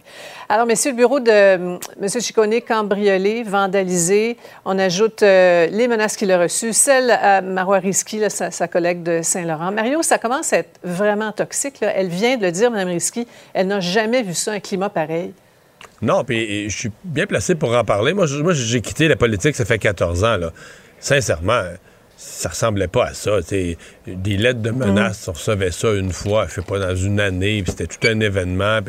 Euh, on est dans un climat qui se détériore. Et ce qui m'attriste, c'est deux affaires qui m'attristent beaucoup là-dedans. Mais d'abord, ça m'attriste en soi. Ouais. C'est malheureux de voir, de voir cette, détérioration du climat. Mais dans les conséquences, la première, ben, c'est forcément un éloignement entre les élus et le monde. là. Sais, moi, j'ai vécu un bureau de comté où la porte est débarrée, le monde rentre, les gens ont un problème avec leur assurance automobile, il y a un problème avec la CSST, ils viennent voir le député. Puis c'est ce qu'on veut, dans le fond, un bureau accessible. Tu arrives, ouais. puis tu ouvres la porte, puis tu salues les gens, puis tu expliques ton problème.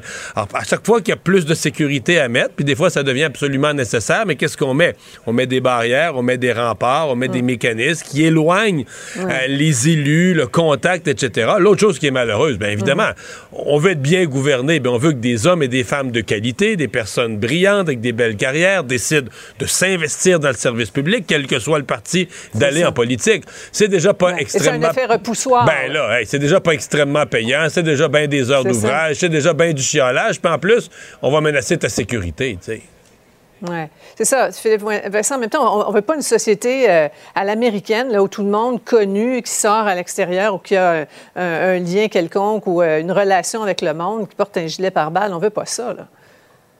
Non, on veut pas ça et c'est pour ça que ça va prendre euh, soit un appel au calme, soit un rappel à l'ordre de la part des politiciens, oui, mais aussi la classe civile de façon plus générale parce que on la voit, cette colère-là, augmenter. Elle était derrière les claviers pendant plusieurs, euh, plusieurs années, mais on la voyait tranquillement s'infiltrer dans la société, auprès des politiciens. On l'a vu dans les campagnes électorales fédérales. C'est surprenant de voir à quel point elle arrive de façon intense maintenant dans la campagne provinciale. C'est sûr que les deux années de pandémie ont exacerbé plusieurs de ces frustrations et de ces colères-là. Ouais. Mais en même temps, il faut un rappel à l'ordre. Il faut éviter aussi que des gens soufflent là-dessus puis continuent d'alimenter ces frustrations-là qui, malheureusement, ça en prend un des accès pour avoir, euh, pour Mm. avoir une tragédie. là. Exactement. C'est comme une vague hein, qui, qui nous vient aussi là, des, des voisins du Sud. Enfin, Euh, ce qui a beaucoup fait parler aujourd'hui, c'est le, le projet Énergie Saguenay de GNL Québec là, qui serait encore serait euh, dans les cartons du, du gouvernement sortant. François Legault a tout nié, euh, pas d'acceptabilité sociale, etc. Il faut le croire, Mario? Ben oui, il faut le croire. Le projet, pour le gouvernement, le projet est, est mort et enterré. Mais que, moi, je demeure convaincu qu'il y a un vrai questionnement. Éric Duhem, aujourd'hui, relançait le débat. Il y a un véritable questionnement. Les Européens veulent acheter notre gaz naturel. Euh, le gaz naturel va devenir une énergie de transition, l'énergie numéro un dans les prochaines années, dans la prochaine décennie, selon plusieurs études économiques. Alors, de faire, nous, parce qu'il y a un côté où, au Québec où c'est devenu très, très, très difficile de parler des questions d'énergie. Il y a une telle volonté de paraître vert, d'avoir une image verte que le- la balance des inconvénients entre... Tu sais, il n'y a pas d'absolu là-dedans. là. Tout doit être mesuré, mais on n'est plus, plus vraiment capable d'avoir ces discussions-là. En fait, la population est, plus est, encore capable de les avoir. La population là, est très balancée. Il y a bien des gens qui sont pour ce projet-là, mais dès que tu arrives au niveau politique, on se dit hey, on n'a pas le choix. Pour notre image, il faut être vert. C'est la seule façon de survivre. Hmm. D'accord avec ça, Philippe Vincent?